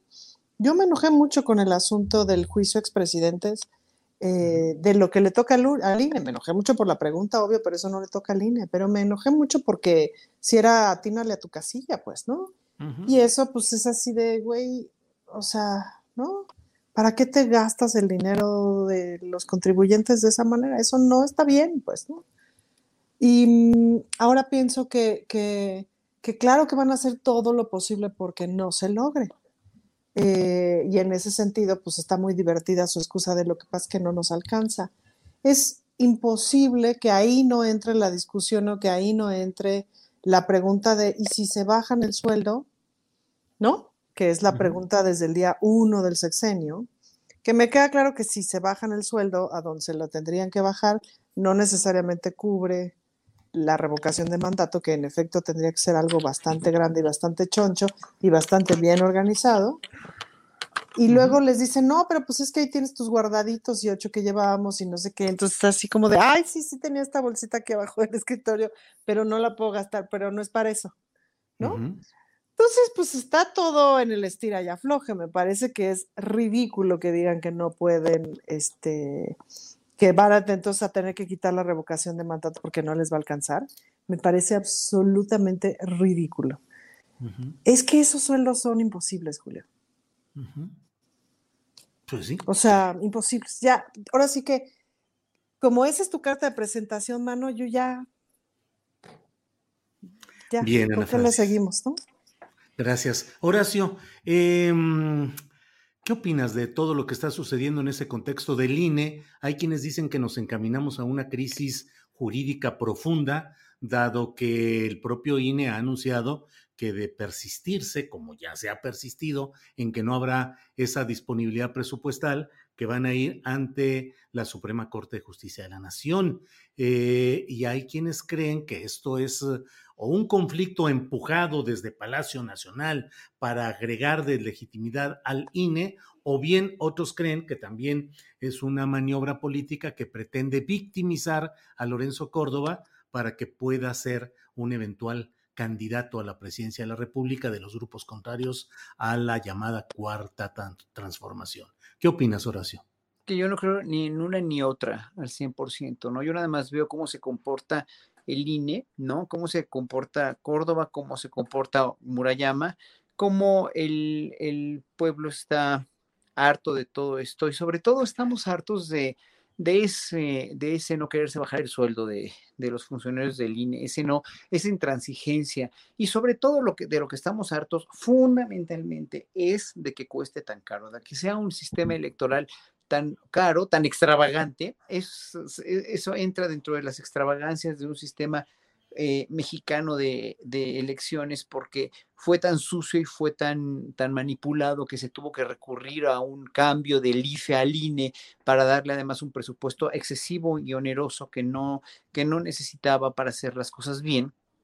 Es como si de veras como, como, di- como dirían, con dinero baila el perro, ¿no? O sea, para tener unas buenas elecciones legítimas hay que tener mucho dinero y hay que tener un sistema muy oneroso y muy caro y que sea el más caro del mundo para que finalmente sea mejor. No es como el avión presidencial, ¿no? El avión más caro que pueda tener cualquier presidente o de los más caros, ¿no? Es para, para, para este, eh, eh, eh, ensalzar la figura presidencial, para vanagloriarse o para, para más bien para jactarse de que tienen un avión súper fregón y finalmente no es nada, ¿no? No, no está funcionando porque porque bueno, sí, el INE sí es funcional por todo lo que los ciudadanos votamos, por todo lo que el sistema implica, pero eso no creo que sea tan caro como los salarios y como todo el presupuesto. Digo, yo no, no entiendo de cómo puede funcionar tan, tan, tan, tan onerosamente un sistema electoral para 100 millones de habitantes cuando hay países que tienen 300 millones como Estados Unidos o países que tienen mil millones como la India y no son tan onerosos esos sistemas como el INE, ¿no? ¿Qué tiene el INE que lo hace tan caro? Y eso es lo que a nosotros nos, nos molesta a los ciudadanos. Claro. ¿no? Todo- eso es, nada más yo digo eso. Eh, jurídicamente hablando, no sé cómo lo vayan a arreglar. Seguramente van a, a- a tener una salida. Si a Lorenzo Córdoba le, le, le, le importa una candidatura presidencial o se siente digno de una candidatura presidencial, respetamos su decisión de hacerlo, pero que se lo gane finalmente, ¿no? Que se lo gane y que lo concurse, como, como lo concursó López Obrador a lo largo de 20 años, ¿no? De, de Claro. trabajo arduo y ya, Sí. nada más, ¿no? O sea, lo que se diga, que se diga esto, que se diga el otro, cada quien su, cada quien el Bien. rollo que quiera decir. Gracias, Horacio. Estamos ya en la parte final de nuestra transmisión para Canal 22. Nos quedan algunos minutitos que todavía quedaremos aquí en este canal de YouTube, pero en un ratito más tenemos que agradecer a quienes nos ven en Canal 22. Fernando Rivera Calderón, tu opinión sobre este tema de el INE y de una eventual candidatura presidencial de Lorenzo Córdoba. Bueno, este, Me, parece que ha sido lo, que hemos visto en los últimos días, ha sido un despropósito para todas partes, ¿no? Eh, sin duda, Lorenzo está preparado para ser candidato porque está preparado para este, comer eh, lo que no le gusta, ¿no? Y sin cambiar su sonrisa, o sea, está... Eh, y, es un tipo que puede ser encantador aunque le estén mentando su madre, como lo vimos en, en el Congreso. Tampoco me gustó el tono del Congreso y menos viniendo de alguien que es de esos personajes que se subieron a la 4T y que a mí me parecen verdaderamente deplorables como es el diputado Cantón Cetina, que además con un que en dos frases se dibuja y se dibuja como un tipo que va totalmente contra los ideales de, quienes votamos por López Obrador y por un proyecto eh, justamente no clasista y no discriminador y no y no en ese tono, ¿no? El, no me toques igualado, a mí me parece que, que además lastima al proyecto porque resulta que lo que opina un diputado es lo que opina un partido, un presidente, un proyecto, y me parece que personajes así, como este señor que desde que yo empecé a ser periodista hace más de 30 años eh, en el periódico El Nacional, ya se les conocía como los Ampón Cetina, ¿no? Por su manera de controlar los medios en, su estado y por la manera en la que pues hacían de la información un negocio. Y que este señor ahora, aunque sea de Morena, se venga a dar baños de pureza y a salir con ese discurso de no me toques igualado, a mí me parece tan deplorable y tan lamentable y tan vergonzoso como la actitud no de Lorenzo Córdoba, sino del INE en general, eh, haciéndole el juego a, la derecha y justificándose con que no le dieron el registro a Calderón cuando el registro del partido de Calderón era absolutamente indefendible y que se vayan eh, con esos argumentos para defender eh, pues una actitud que, que, la misma sociedad, no solo Morena y no solo el presidente, les ha reclamado constantemente. Entonces, qué bueno que Lorenzo pues esté, esté bien preparado para, para recibir esos jitomatazos sin, sin alterar su semblante, pero creo que requiere mucho más que eso, en primera, para resolver los problemas del INE y de credibilidad del INE y de legitimidad del INE, y ya en segundo término, para ver si es que logra, como sueñan sus, sus fans, que se convierta en candidato a la presidencia, cosa que yo todavía la veo un poco lejana y difícil. Bien, pues eh, muchas gracias Fernando Rivera Calderón. Ha llegado el momento desde el más acá de decirles que esta mesa del más allá se despide de Canal 22, dando las gracias a quienes nos han acompañado y seguimos aquí en, esta, en este canal de YouTube. Gracias, gracias. Gracias. Adiós amigos. Adiós amiguitos, amigues. Bien, pues seguimos aquí, seguimos en nuestro canal de YouTube, seguimos adelante. Eh, ¿Qué es Fernando Rivera? ¿Qué es lo que estás ahí poniendo? Es uno de, los músicos que aparecen en Star Wars. Pero como es un poco ansioso, ya tiene su disfraz navideño, porque ya ves que la gente, ya aquí tengo unos vecinos que ya pusieron sus, sus coronas. ¿Cómo crees? No. Oye, pues en los eh, supermercados eh, ya están los adornos navideños desde hace meses así como teníamos desde hace meses el pan de muertos, somos bien adelantados, o sea, el chiste es, eh, viene, por cierto, viene este puente, ¿cómo te vas a pasar el puente, Ana Francis? ¿Cómo me voy a pasar el puente? Pues yo pienso que el, domingo, mañana, mañana trabajo, pero pienso que el domingo este, quiero hacer el recorrido en bici de, a ver si me da el cuerpo, ¿verdad? Porque le agregaron unos kilómetros al ciclotón de la Ciudad de México. Eh, le agregaron lo del parque lineal y sí le echaron como 10 kilómetros o, o 7 kilómetros. Entonces quiero ver si, si, me da la vida y me aviento ese recorrido. Em, yo los domingos generalmente ahí sí con las criaturas, con la señora y domingando, literal, echando el paseo, comidita rica, sí. Y como además lunes este, no hay escuela y esto, sospecho que el lunes me voy a dedicar a consentir a mis criaturas como cine, este, vamos por el lado, vamos al parque, como esa onda. Bien, Horacio Franco, el puente vacacional, el construir este tipo de puentes, ¿forma parte del ser nacional profundo del mexicano? Fíjate que sobre todo las, por las celebraciones, porque antes se celebraban cosas así, de, bueno, por los puentes de muertos, los puentes de... En Estados Unidos es muy importante el 5 de mayo, por ejemplo, ¿no? Más importante que el de la independencia aquí en México, ¿no? Para los mexicanos allá, ¿no? Eh, yo creo que es algo, es algo eh, que, que, que, que, es, que antes se celebraban, no había puentes, no sé si se acuerden, antes de que se instaurara lo de los puentes, se celebraba el día eh, eh, con un día libre el 20 de noviembre, se caía en jueves, pues no había actividades en jueves. Ahora ya todo se, se, puso en lo que se llama, en una tradición europea y norteamericana, del fin de semana largo, ¿no? Para tener realmente más días de descanso. Es un simple equilibrio entre los días de trabajo y los días de asueto, ¿no? Y ya, nada más. Ah, este, sí, obviamente ya, ya se acostumbra, ya, ya nos acostumbramos, es como el horario de verano igual, ¿no? Primero el presidente, cuando era jefe de gobierno, estaba totalmente en contra y hoy ya que se dejó aconsejar por Rocío él dijo precisamente que el horario verano sí era importante para ahorrar energía. La gente va cambiando de mentalidad y va cambiando de costumbres y yo creo que esto de los días, los fines de semana largos, que es eso, son los, los puentes famosos, pues sirven también para incrementar mucho los días de descanso y el turismo también, ¿no? Y ahorita que está, es tan necesario incrementar el turismo y hacer que la gente gaste dinero en, en cuestiones este, turísticas y hoy viene también, viene el, el buen en fin, pues obviamente la reactivación económica, esto lo están haciendo por reactivar la economía también, ¿no? Y bueno, yo tengo un concierto el domingo en el Festival Internacional de Puebla y en la Palafoxiana, que están todos invitados además. Muy bien, gracias Horacio. Fernando Rivera Calderón, eh, y me incluyo en esa, casi en esa pregunta. Nosotros vivimos siempre en una especie de fin de semana largo o, o, bien al contrario de una obsesión por el trabajo, sea la fecha que sea. ¿Tú cómo, cómo vives esto, Fernando Rivera?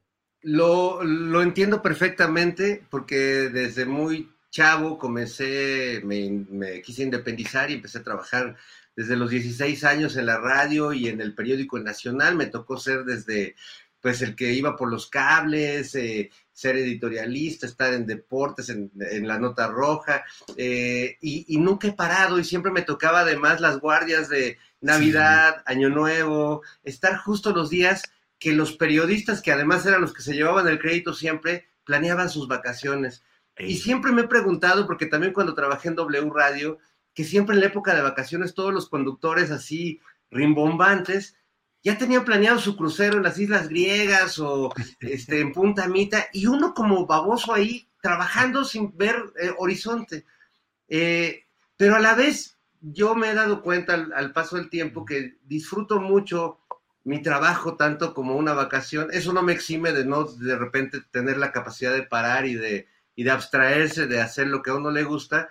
Pero volviendo a citar a Michel Tournier, que ya lo cité hoy por segunda ocasión. Él tiene un texto muy hermoso que habla de que a él como escritor, como intelectual, lector, etcétera, eh, se ha dado cuenta de que ha venido integrando la vacación a su trabajo, es decir, que su trabajo es tan es intenso, pero es placentero, y que él dentro de su trabajo tiene momentos que son realmente relajantes y como vacacionales, y ha incluido su trabajo a la vacación. Y creo que yo, y creo que ustedes de algún modo, tú, mi querido Julio, eh, somos de esos que vacacionamos mientras trabajamos y trabajamos mientras vacacionamos y estamos como en Acapulco, en la azotea, aunque de algún modo estamos también ganándonos la subsistencia y encontrando la manera de ganar el pan y de pagar la renta y la, colegiatura de, mi hijo. Saludos, Mateo, que, que, que, dejé de pagar algunos meses y hoy me llegó la cuenta y fue tremenda.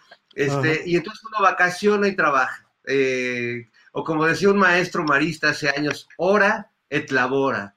Este, trabaja y, y reza. Eso lo hacen los monjes. Yo trabajo y bebo. Salud, hermanos. Oye, Salud. Hay, hay, oye, sí. si quieres, hacemos un concierto didáctico en la escuela de Mateo para, para ayudarte a pagar la colegiatura. Sí lo he hecho con muchos colegas, ¿eh? Va, lo voy a proponer ahora mismo. Va, cuenta ahora conmigo, mismo. maestro, cuenta conmigo. Bien, pues uh, son las 3 de la tarde, Ana Francis Moore, y ha llegado el momento de decir adiós a la mesa del más allá. Como, como para hacer así, mira. Ah, ah, ah. Sí. Todos así. Tienes que darnos clases de efectos escénicos cuando claro. vemos aquí para nosotros aquí saber cómo vernos. Ana Francis, gracias. Si hay algo que quieras agregar, con gusto y gracias por esta ocasión. Bueno, de las cositas que voy a hacer el día de mañana y que estaré haciendo mucho esta semana, es que cada diputado o diputada tiene que tener un módulo de atención, ¿no? Que puede ser un localito así con tu letrero y ya.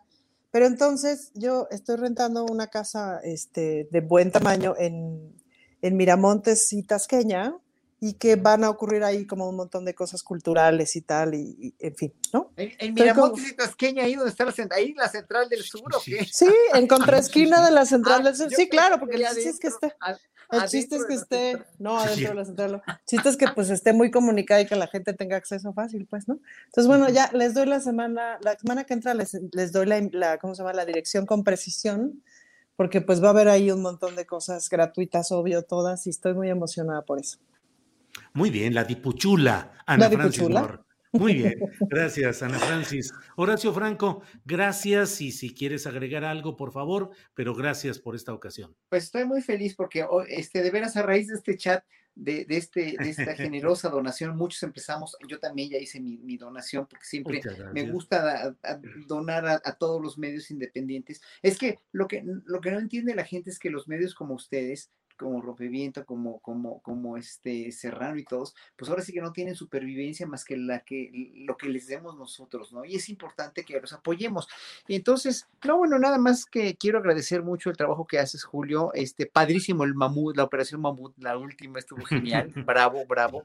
Bravo Gracias. también la entrevista que le diste a, a Sabina, en fin, bueno, todo lo que haces es una, una maravilla. Y que la gente gracias. nunca piense que, que, que tú estás en, en- en donde estás por un interés que no sea el periodístico. Y eso debemos defender a todos los periodistas que son periodistas, que deben, deben, seguir haciéndolo y que si son periodistas como tú, que son incólumes, que son, que son honestos, como hay tantos en verdad, ¿no? Yo creo que son una minoría aquellos que se coludieron con el poder y que, y que, y que mamaron del erario y del poder un, un poder económico increíble. Y yo creo que hoy por hoy, por eso están tan resentidos y por eso hacen lo que hacen. Pero bueno, pues muchas gracias por todo, que tengan un muy buen fin de semana y gracias al público, además, que es adorable, que aquí está.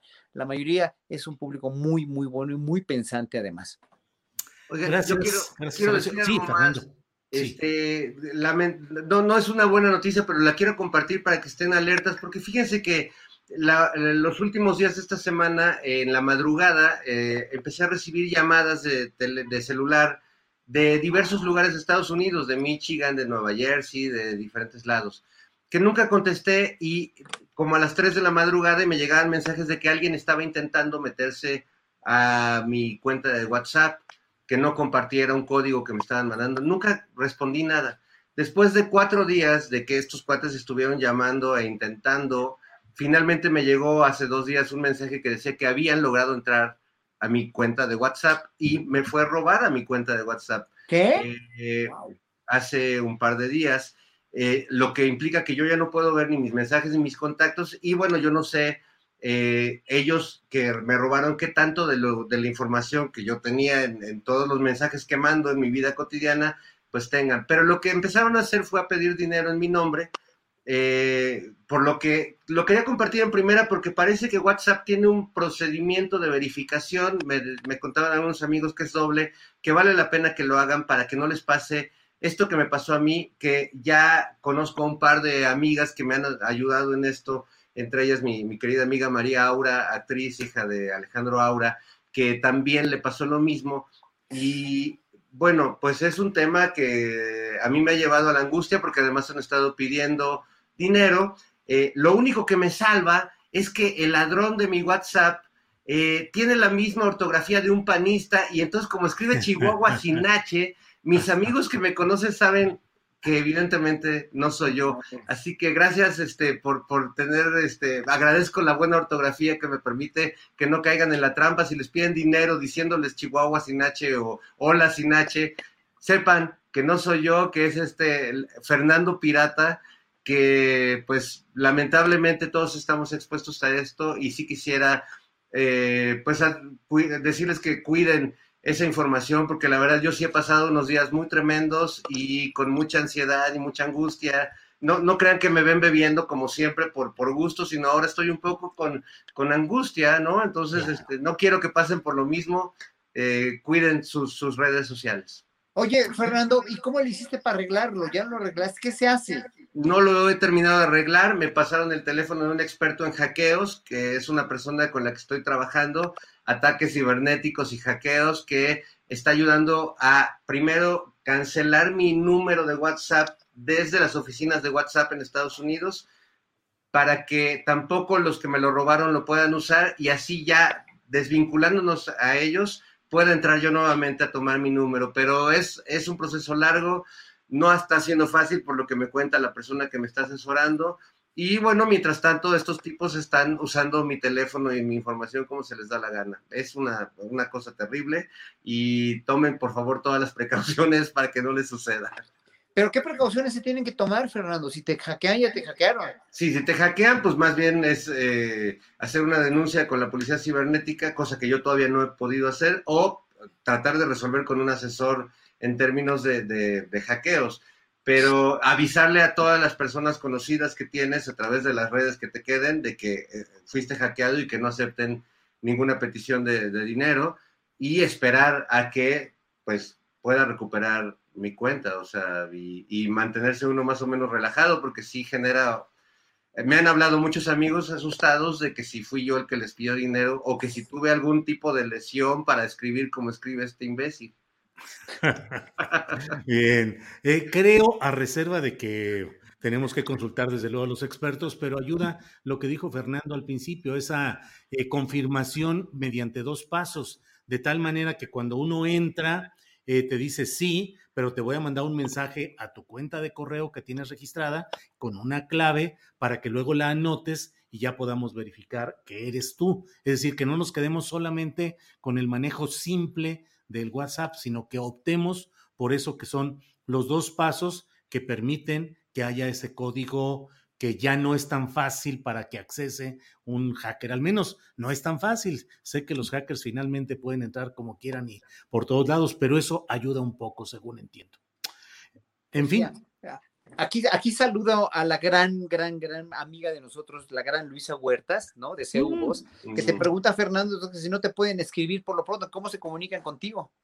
Bueno, a través de Facebook, de Twitter, de Instagram, eh, esas eh, conservo ahí, cambié las contraseñas inmediatamente después del asunto este del hackeo y ahí estoy para todos, todas mis amigas, como la querida Luisa, que la adoro y que es una maestra de, vida y de, todos. y, bueno, eh, estoy afortunadamente bien y bueno, pues nada más sí quiero compartir la, preocupación y de que tomemos cartas.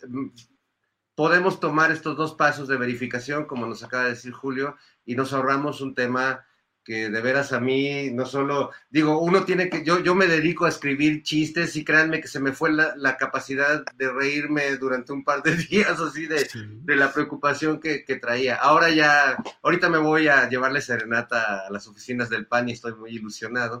Este, sí, wow, la Operación Mamut. Muy bien. Bueno, pues muchas gracias, Ana Francis, gracias y buenas tardes. Muchas gracias. Ahorita te acompaño, pollito. Gracias. Gracias. Estamos contigo, Fer. Gracias. Adiós, amigo. Hasta luego. Gracias. Gracias. Buenas tardes. Bueno, pues ha sido la mesa del más allá de este viernes 12 de noviembre y continuamos con nuestro programa y vamos ya con mi compañera Adriana Buentello. Adriana Buentello, ya estamos de regreso por aquí, querida Adriana. Julio, pues sí tenemos bastante información. Fíjate que, bueno, hay algunos datos de la conferencia mañana que son relevantes porque hoy se hizo la conferencia, Julio, desde Sonora y como verás que hay cambio de horario, de pronto también me levanto y digo, ¿qué pasó con la conferencia? No hubo conferencia, eran las 8 de la mañana y pues más bien es la, la diferencia de horario, Julio. Así que empezó eh, pues tarde la conferencia, em, porque eh, pues tienen otro horario en Sonora, pero lo interesante, Julio, es que em, presentó, en este caso, eh, anunció el presidente López Obrador que va a apoyar al gobernador al entrante gobernador de Sonora, Alfonso Durazo, con muchas inversiones, así lo dijo el presidente, e incluso Julio va a ampliar esta cuestión de los programas sociales en la entidad. Si te parece, vamos a ver cómo lo dijo. Vamos a apoyar al gobernador de Sonora con muchas inversiones en en beneficio del pueblo de Sonora, como lo merece este pueblo revolucionario, repito, este pueblo digno, este pueblo trabajador, este pueblo noble, bueno. Vamos a seguir apoyando con programas sociales, programas para el bienestar. No van a faltar las pensiones para los adultos mayores, las pensiones para niñas, niños con discapacidad. Incluso se va a lograr un acuerdo con el gobierno de Estado para que todos los discapacitados de Sonora reciban también la pensión, no solo las niñas y los niños. Van a continuar las becas para estudiantes pobres. Julio, y, si te acuerdas que Emilio Lozoya había ofrecido 5 pues, millones de dólares para un acuerdo reparatorio con Pemex, pues hoy le preguntaron al presidente Andrés Manuel López Obrador sobre pues si, sería suficiente eh, esto que está ofreciendo Emilio Lozoya y el presidente dijo 5 millones, no, estoy hablando de 200 millones de dólares. Entonces, en el caso de Pemex, pues lo que está demandando es que devuelvan dinero. La gente se cansa de tanta pinche tranza. Vamos a escuchar. Órale. Tú hablabas de que está ofreciendo cuánto? 5 millones, por los dos casos, por Odebrecht y agronitrogenados. De dólares. No, estoy hablando de 200 millones de dólares. Entonces, en el caso de Pemex, pues eh, lo que está demandando es que devuelvan dinero, que se recupere dinero.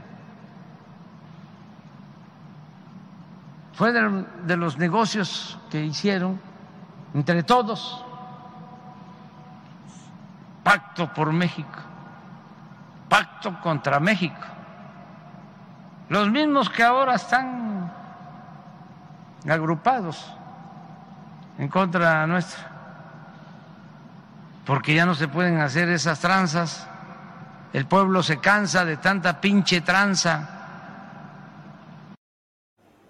¿Cómo ves, Julio? Pues sí, sí, sí. Ahora, pues ahí sí tiene razón el presidente de México en el sentido de todo lo que achaca a quienes eh, propiciaron, firmaron este pacto por México.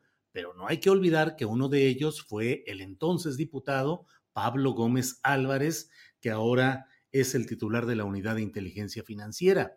Pablo Gómez fue firmante del, fue testigo de la firma del Pacto por México a nombre del Partido de la Revolución Democrática. Digo, es un dato que no puede eludirse porque está ahí comprobado, es un hecho eh, que en su momento así quedó plasmado. Y por otra parte, bueno, pues la verdad es que resulta de una eh, no sé, Adriana, es hasta grosero que pretendan ofrecer regatear y además 5 millones de dólares. O sea, fíjate nomás toda la, la generosidad de ofrecer 5 millones de dólares cuando el daño a la nación ha sido tan terrible, cuando se ha hablado, falta que se confirme, de que la propia unidad de inteligencia financiera había detectado que habría una cuenta por 100 millones de dólares que habría sido parte de las ganancias de lo que obtuvo Emilio Lozoya como director de Petróleos Mexicanos, cuando se dice que cobraba incluso por las audiencias que daba, porque de ellas se desprendían negociazos para los que conseguían ese tipo de citas. Y cinco millones de dólares, que claro que para ti, para mí y para la inmensa mayoría, mayoría de los mexicanos, Adriana, pues es un chorro total de dinero, pero no en comparación con lo que estas personas se han llevado, Adriana. Así es, Julio. ¿Y qué crees? Que además esto se suma a, una a una nueva eh, denuncia que presenta, de acuerdo a la Auditoría eh, Superior de la Federación, bueno, hay dos nuevas denuncias por el caso Odebrecht eh, que presentó la Fiscalía General de la República. Lo está acusando en esta ocasión de 183 millones de dólares entre en contratos entre la empresa Odebrecht y Pemex para la rehabilitación de una eh, refinería en Tula Hidalgo. Esto de acuerdo con información de el medio Animal Político. Julio, con esto ya suman 14 denuncias que eh, son promovidas por diversas autoridades en contra del exdirector de Pemex, Emilio Lozoya, y de funcionarios de eh, esa administración. Así que, pues este caso parece agravarse. Em, pues la fiscalía en este caso, en estos últimos días, horas, Julio, anda muy, muy activa. Pues sí, sí, sí anda muy activo todo esto y anda muy activa la información, este, porque hay muchos temas eh, aparte, Adriana, que todavía tenemos pendientes. Así es. Pues mira, la Suprema Corte de Justicia de la Nación ordenó, bueno, ya habías platicado en programas anteriores sobre esta situación de la pugna que hay eh, por recursos entre la Universidad de Guadalajara y el gobierno del estado de Jalisco.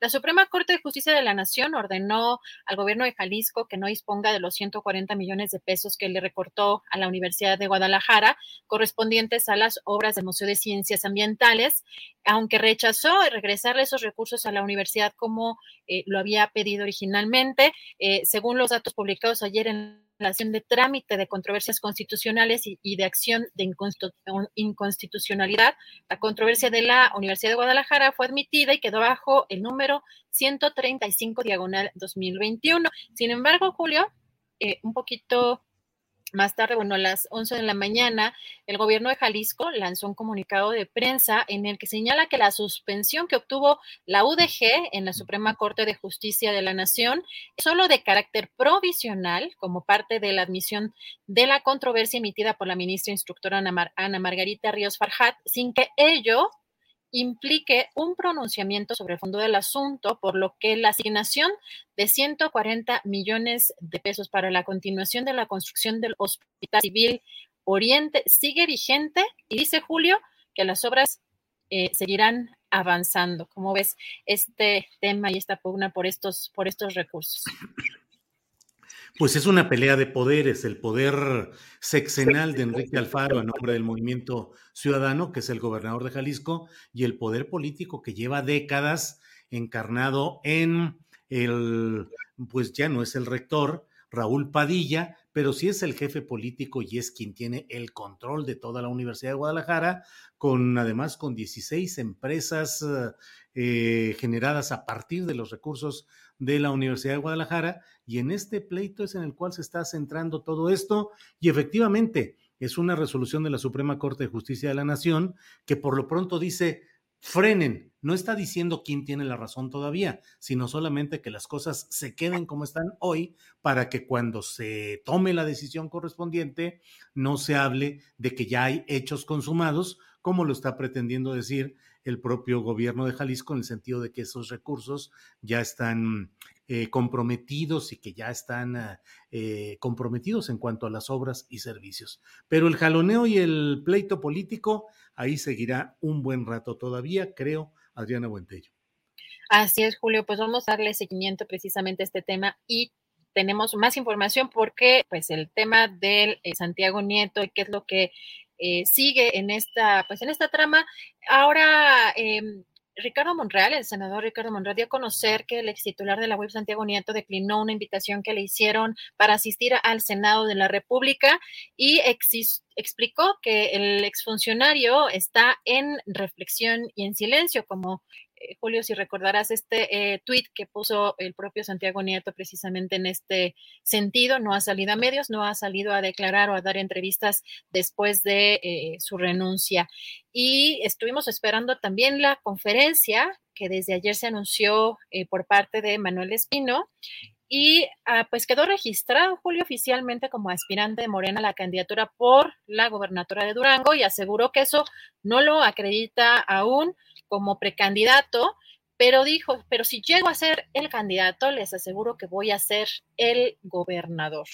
Eh, también eh, dijo en esta conferencia que por unanimidad todos coincidieron en que eh, él debería de registrarse, dice, y aquí estamos haciéndolo, pero aclaró que ante todo los aspirantes, todos los aspirantes a esta, mm, a esta candidatura, Julio, formaron de acuerdo con eh, declaraciones de Manuel Espino, formaron un pacto de unidad donde todos apoyarán a quien salga ganador en la contienda interna, Julio. Como ves, esto que se dio hace pues algunas horas en esta, en esta conferencia que ofreció Pues sí, es uh, la confirmación de lo que hemos venido diciendo desde hace mucho tiempo, Adriana, hace más de dos años que yo eh, planteé claramente que el camino, la ruta que iba siguiendo Manuel Espino era la de la búsqueda de ser candidato a gobernador por Morena de Durango. En ese camino, en la adhesión que tuvo el grupo llamado Ruta 5 que preside precisamente Manuel Espino, consiguieron en 2018 la candidatura de Morena a la presidencia municipal de Naucalpan en el Estado de México para que la ejerciera Patricia Durán Reveles, que es una mujer de estirpe panista. Sus hermanos fueron presidentes municipales en, en diferentes municipios, uno de ellos el propio Naucalpan, a nombre del Partido Acción Nacional, y eh, Manuel Espino se quedó eh, como el poder tras el trono, como secretario general, que era quien manejaba y quien decía y quien controlaba, y finalmente eh, renunció a ese cargo para ser postulado. Primero se decía que iba a ser superdelegado de los programas federales en Durango. Hubo tal resistencia o tal reticencia a este nombramiento que se quedó en espera y finalmente fue nombrado titular de la, del Servicio de Protección Federal, que es la policía del gobierno federal que cuida las instalaciones del propio gobierno y otros aspectos. Y ahora, bueno, pues ya entra a esta eh, a esta búsqueda de ser candidato a gobernador por Morena, lo cual, pues lo he escrito, lo sostengo, lo reitero, es una aberración. Vaya que Morena ha tenido muchos momentos complicados, vaya que ha estado llena de candidaturas eh, de oportunismo, de saltimbanquis, de salidos de otros eh, partidos donde realizaron pésimas administraciones o pésimas representaciones y luego son eh, adoptados por Morena. Pero esta es una aberración ideológica. Casi, casi me atrevería a decir que la relatoría del fraude electoral queda hoy borrada de un plumazo por la propia Morena al aceptar como uno de sus militantes y como un posible candidato a gobernador, al aceptar a quien como presidente del Comité Nacional de Morena validó, justificó y defendió el fraude electoral de 2006. ¿Cómo se puede hablar de fraude electoral desde la instancia de Morena o el obradorismo si al uno de los principales eh, validadores formales de ese fraude ahora está en las filas de Morena y llega al vapor, llega, se inscribe un día y a la semana ya está como precandidato a gobernar el Estado. Es una aberración el yunque, la ultraderecha, en Morena. Pero bueno, pues así andan las aguas electorales movidas aquí y en otros lados, Adriana.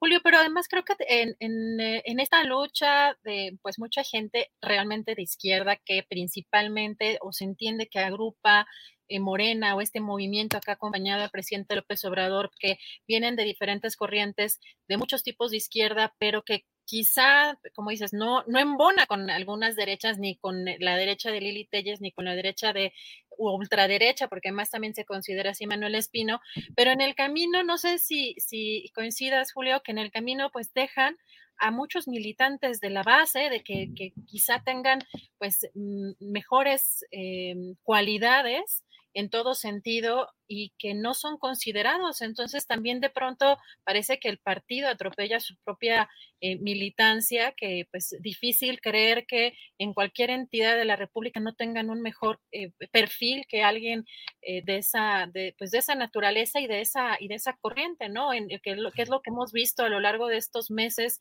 y en las elecciones pasadas que hubo muchas quejas en todo el país y que pues quizá eh, realmente alguien venido de las, de las bases del movimiento, eh, pues que no tenga a lo mejor la misma fama o pues, los mismos recursos o estas redes de poder, pero que tengan otras cualidades, porque parece que el pragmatismo es lo que está poniendo ahí el acento en, en Morena y que es pues parte de la esencia de la mayoría de los otros partidos, Julio.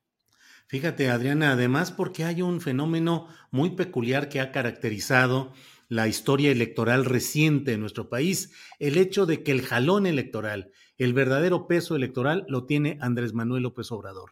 Cualquier candidato en los estados eh, donde ha ganado Morena las gubernaturas ha sido un candidato empujado por la fuerza de López Obrador, con excepción de San Luis, donde no hubo esa fuerza explícita, sino que fue una fuerza ahí al revés, operada por Mario Delgado para bajarle la fuerza a Morena para que ganara el aliado deseado del verde, que era Ricardo Gallardo. Esa es una excepción. Pero en general, en todos lados, la fuerza electoral, la presencia, el empuje de López Obrador es lo que ha hecho ganar a quien quiera que hubiese sido el candidato. En Durango, desde luego que sería una cosa parecida. Hay cuadros, hay gente, sería una vergüenza o una situación anómala que no hubiese en Durango cuadros que han luchado políticamente por el cambio, por la izquierda, con honestidad, en fin, ahí están sus propios aliados del PT, que no metería yo la mano a ellos al fuego por ellos, pero que son de una textura ideológica distinta a la de Manuel Espino. Entonces, resulta que la gente le da la fuerza electoral a López Obrador. López Obrador la transfiere a sus candidatos en los estados, pero se opta por un arreglo como este, que es un pago político, a fin de cuentas, Adriana, es un pago comprometido desde 2018, cuando esta fuerza de ultraderecha decidió apoyar a López Obrador en la candidatura presidencial. Pero pues ya veremos porque son de esas, como hemos dicho, las victorias pírricas en las que dijo el general Pirro, otra victoria de estas y estamos derrotados. Es decir, son victorias falsas, no son victorias verdaderas en lo cuantitativo sí, una, una gubernatura más, pero en lo cualitativo no, y eso va desgastando un esquema como este. En fin, Adrián. Pues muy complejo todo esto, Julio, pero eh, pues efectivamente eh, muy, muchos movimientos ahí que pues dentro del pragmatismo quizá no ayuden, no ayuden a, pues al movimiento. Y fíjate que hay otro tema porque eh, hoy en la mañana se dio a conocer que eh, la senadora Marta Márquez presentó su renuncia a la militancia de Acción Nacional.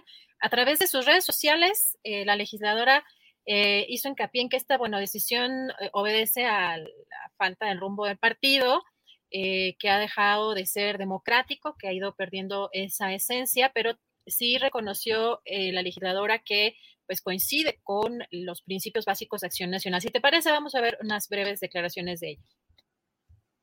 He tenido amistades y también diferencias. Gracias, porque comparto y compartiré siempre los principios de acción nacional, sobre todo el respeto a la dignidad de las personas, la familia, la vida, la solidaridad. El día de hoy presento mi renuncia a 18 años de militancia en Acción Nacional.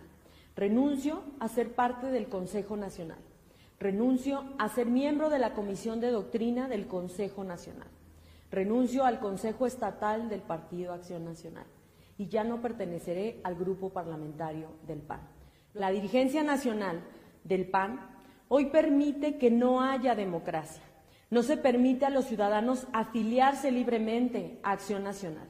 Existen favoritismos para los amigos del presidente en turno y al ciudadano se le niega el derecho a afiliarse al PAN. La dirigencia nacional no ha hecho nada para evitar la corrupción que emana de gobiernos de acción nacional. Julio, pues fíjate, uno de los comentarios del chat, eso huele a candidatura de Morena por Aguascalientes. Pues fíjate, estaba viendo yo a Cecil Carreras, que es del eh, Comité de Honestidad y Justicia, creo que de Morena, decir que no, ojalá que no la aceptaran en Morena. ¿Cómo ves esta, esta renuncia, Julio?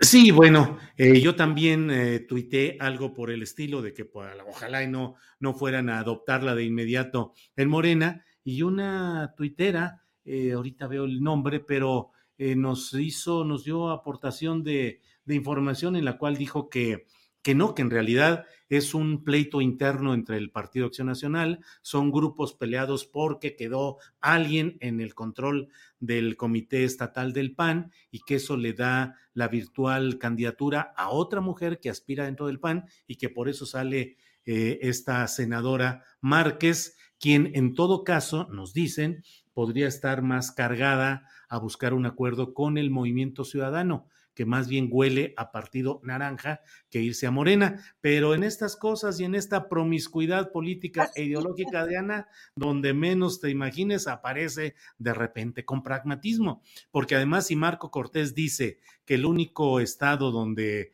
va a ganar el PAN es Aguascalientes, pues ahora Morena y Mario Delgado se ponen como compromiso el ganarle ahí a como de lugar. Ahora sí que haya sido como haya sido, haya de ser como haya de ser. Esta mujer, que es de un también de una extrema derecha, alguien puso por ahí un comentario que decía: No, hombre, Manuel Espino es eh, casi de izquierda comparado con esta mujer, que es una mujer provida, es una mujer de extrema derecha, según lo que nos han comentado. Pero bueno, pues ahí está, más renuncias en el PAN. Marco Cortés sigue generando renuncias y renuncias en su bancada de... Eh, en la bancada de, del Senado en este caso, y de militantes y una, un desasosiego y una desesperanza generalizada de Marco Cortés, que no está dándole al Partido Acción Nacional los mejores resultados, Adriana. Así es, Julio. oye, ¿no te late si hacemos un derechómetro? Sí, ¿verdad? Sí, sí. Y ahí los ponemos hasta que hagan en rojo y así todos sonando. Algo estaría bien para ir ubicando a los personajes, ¿no? De, todos los partidos, pero eh, la derecha que está moviéndose en todo el mundo, pues sí es importante justo ver eh, qué tan de derecha, porque ayer escuchaba eh, justamente a Manuel Espino Julio que decía que sí reconocía que era de ultraderecha, o sea, no de derecha, de ultraderecha, lo cual sí es de llamar la atención. Cualquier cosa que sea ultra también, pues eh, es, es, de analizarse, ¿no, Julio? Claro, claro, claro.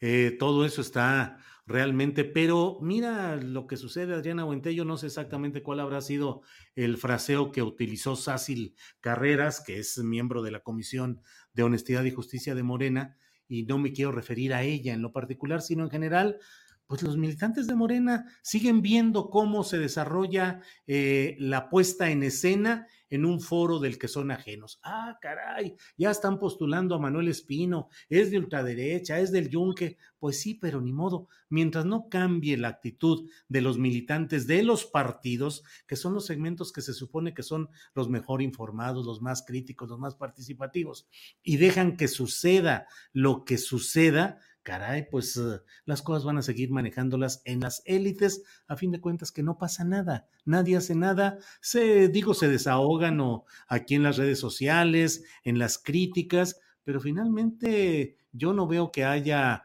miembros de Morena que estén yendo a su comité seccional, a su comité estatal, a decir qué está pasando con esta designación que no es la que yo quiero, no es la que yo estoy de acuerdo, y expresarlo políticamente.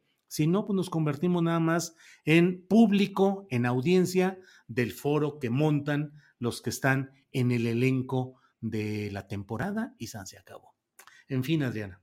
A ver qué otro, con qué otro personaje nos, este, nos asombran, Julio. Sí, sí, sí, pues, fíjate, para cerrar eh, el tema de la información, eh, los medios en, en Monterrey están eh, reportando un incendio, Julio, en una planta de sulfuradora en una refinería de Pemex en Cadereyta.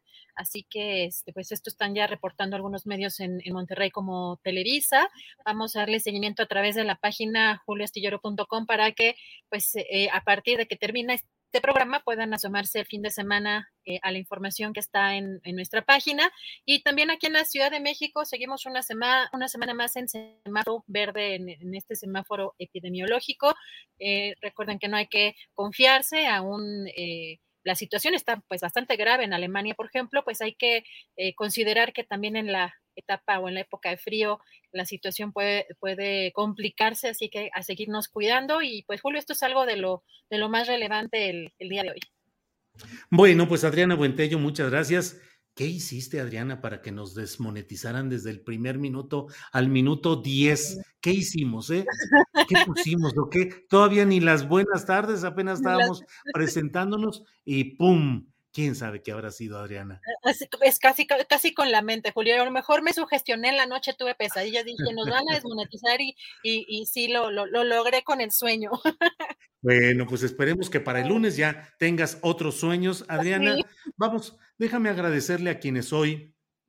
Oye, este perdón, nada más rápido, voy a soñar para la próxima que este, nos van a llegar más, este, más, más aportaciones como la de em, nuestro querido usuario MSL Reflexiones, que no sé si es mujer o es hombre, pero muchísimas gracias a MSL por, por esa gran aportación. Así que mejor, el, sueño para la próxima semana va a ser ese.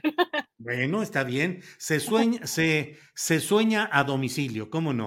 Adriana, gracias. Déjame nada más leer alguna parte de quienes hoy nos han enviado aportaciones, se los agradecemos mucho a través de el superchat. Aparte están quienes envían sus aportaciones por la vía del BBVA, de la cuenta bancaria y de PayPal. Ahí está en pantalla la cuenta BBVA con la clave y con todos los datos para que quien desee nos pueda hacer aportaciones ahí. Hoy recibimos aportaciones de MSL Reflexiones, muy cuantiosa y que agradecemos mucho.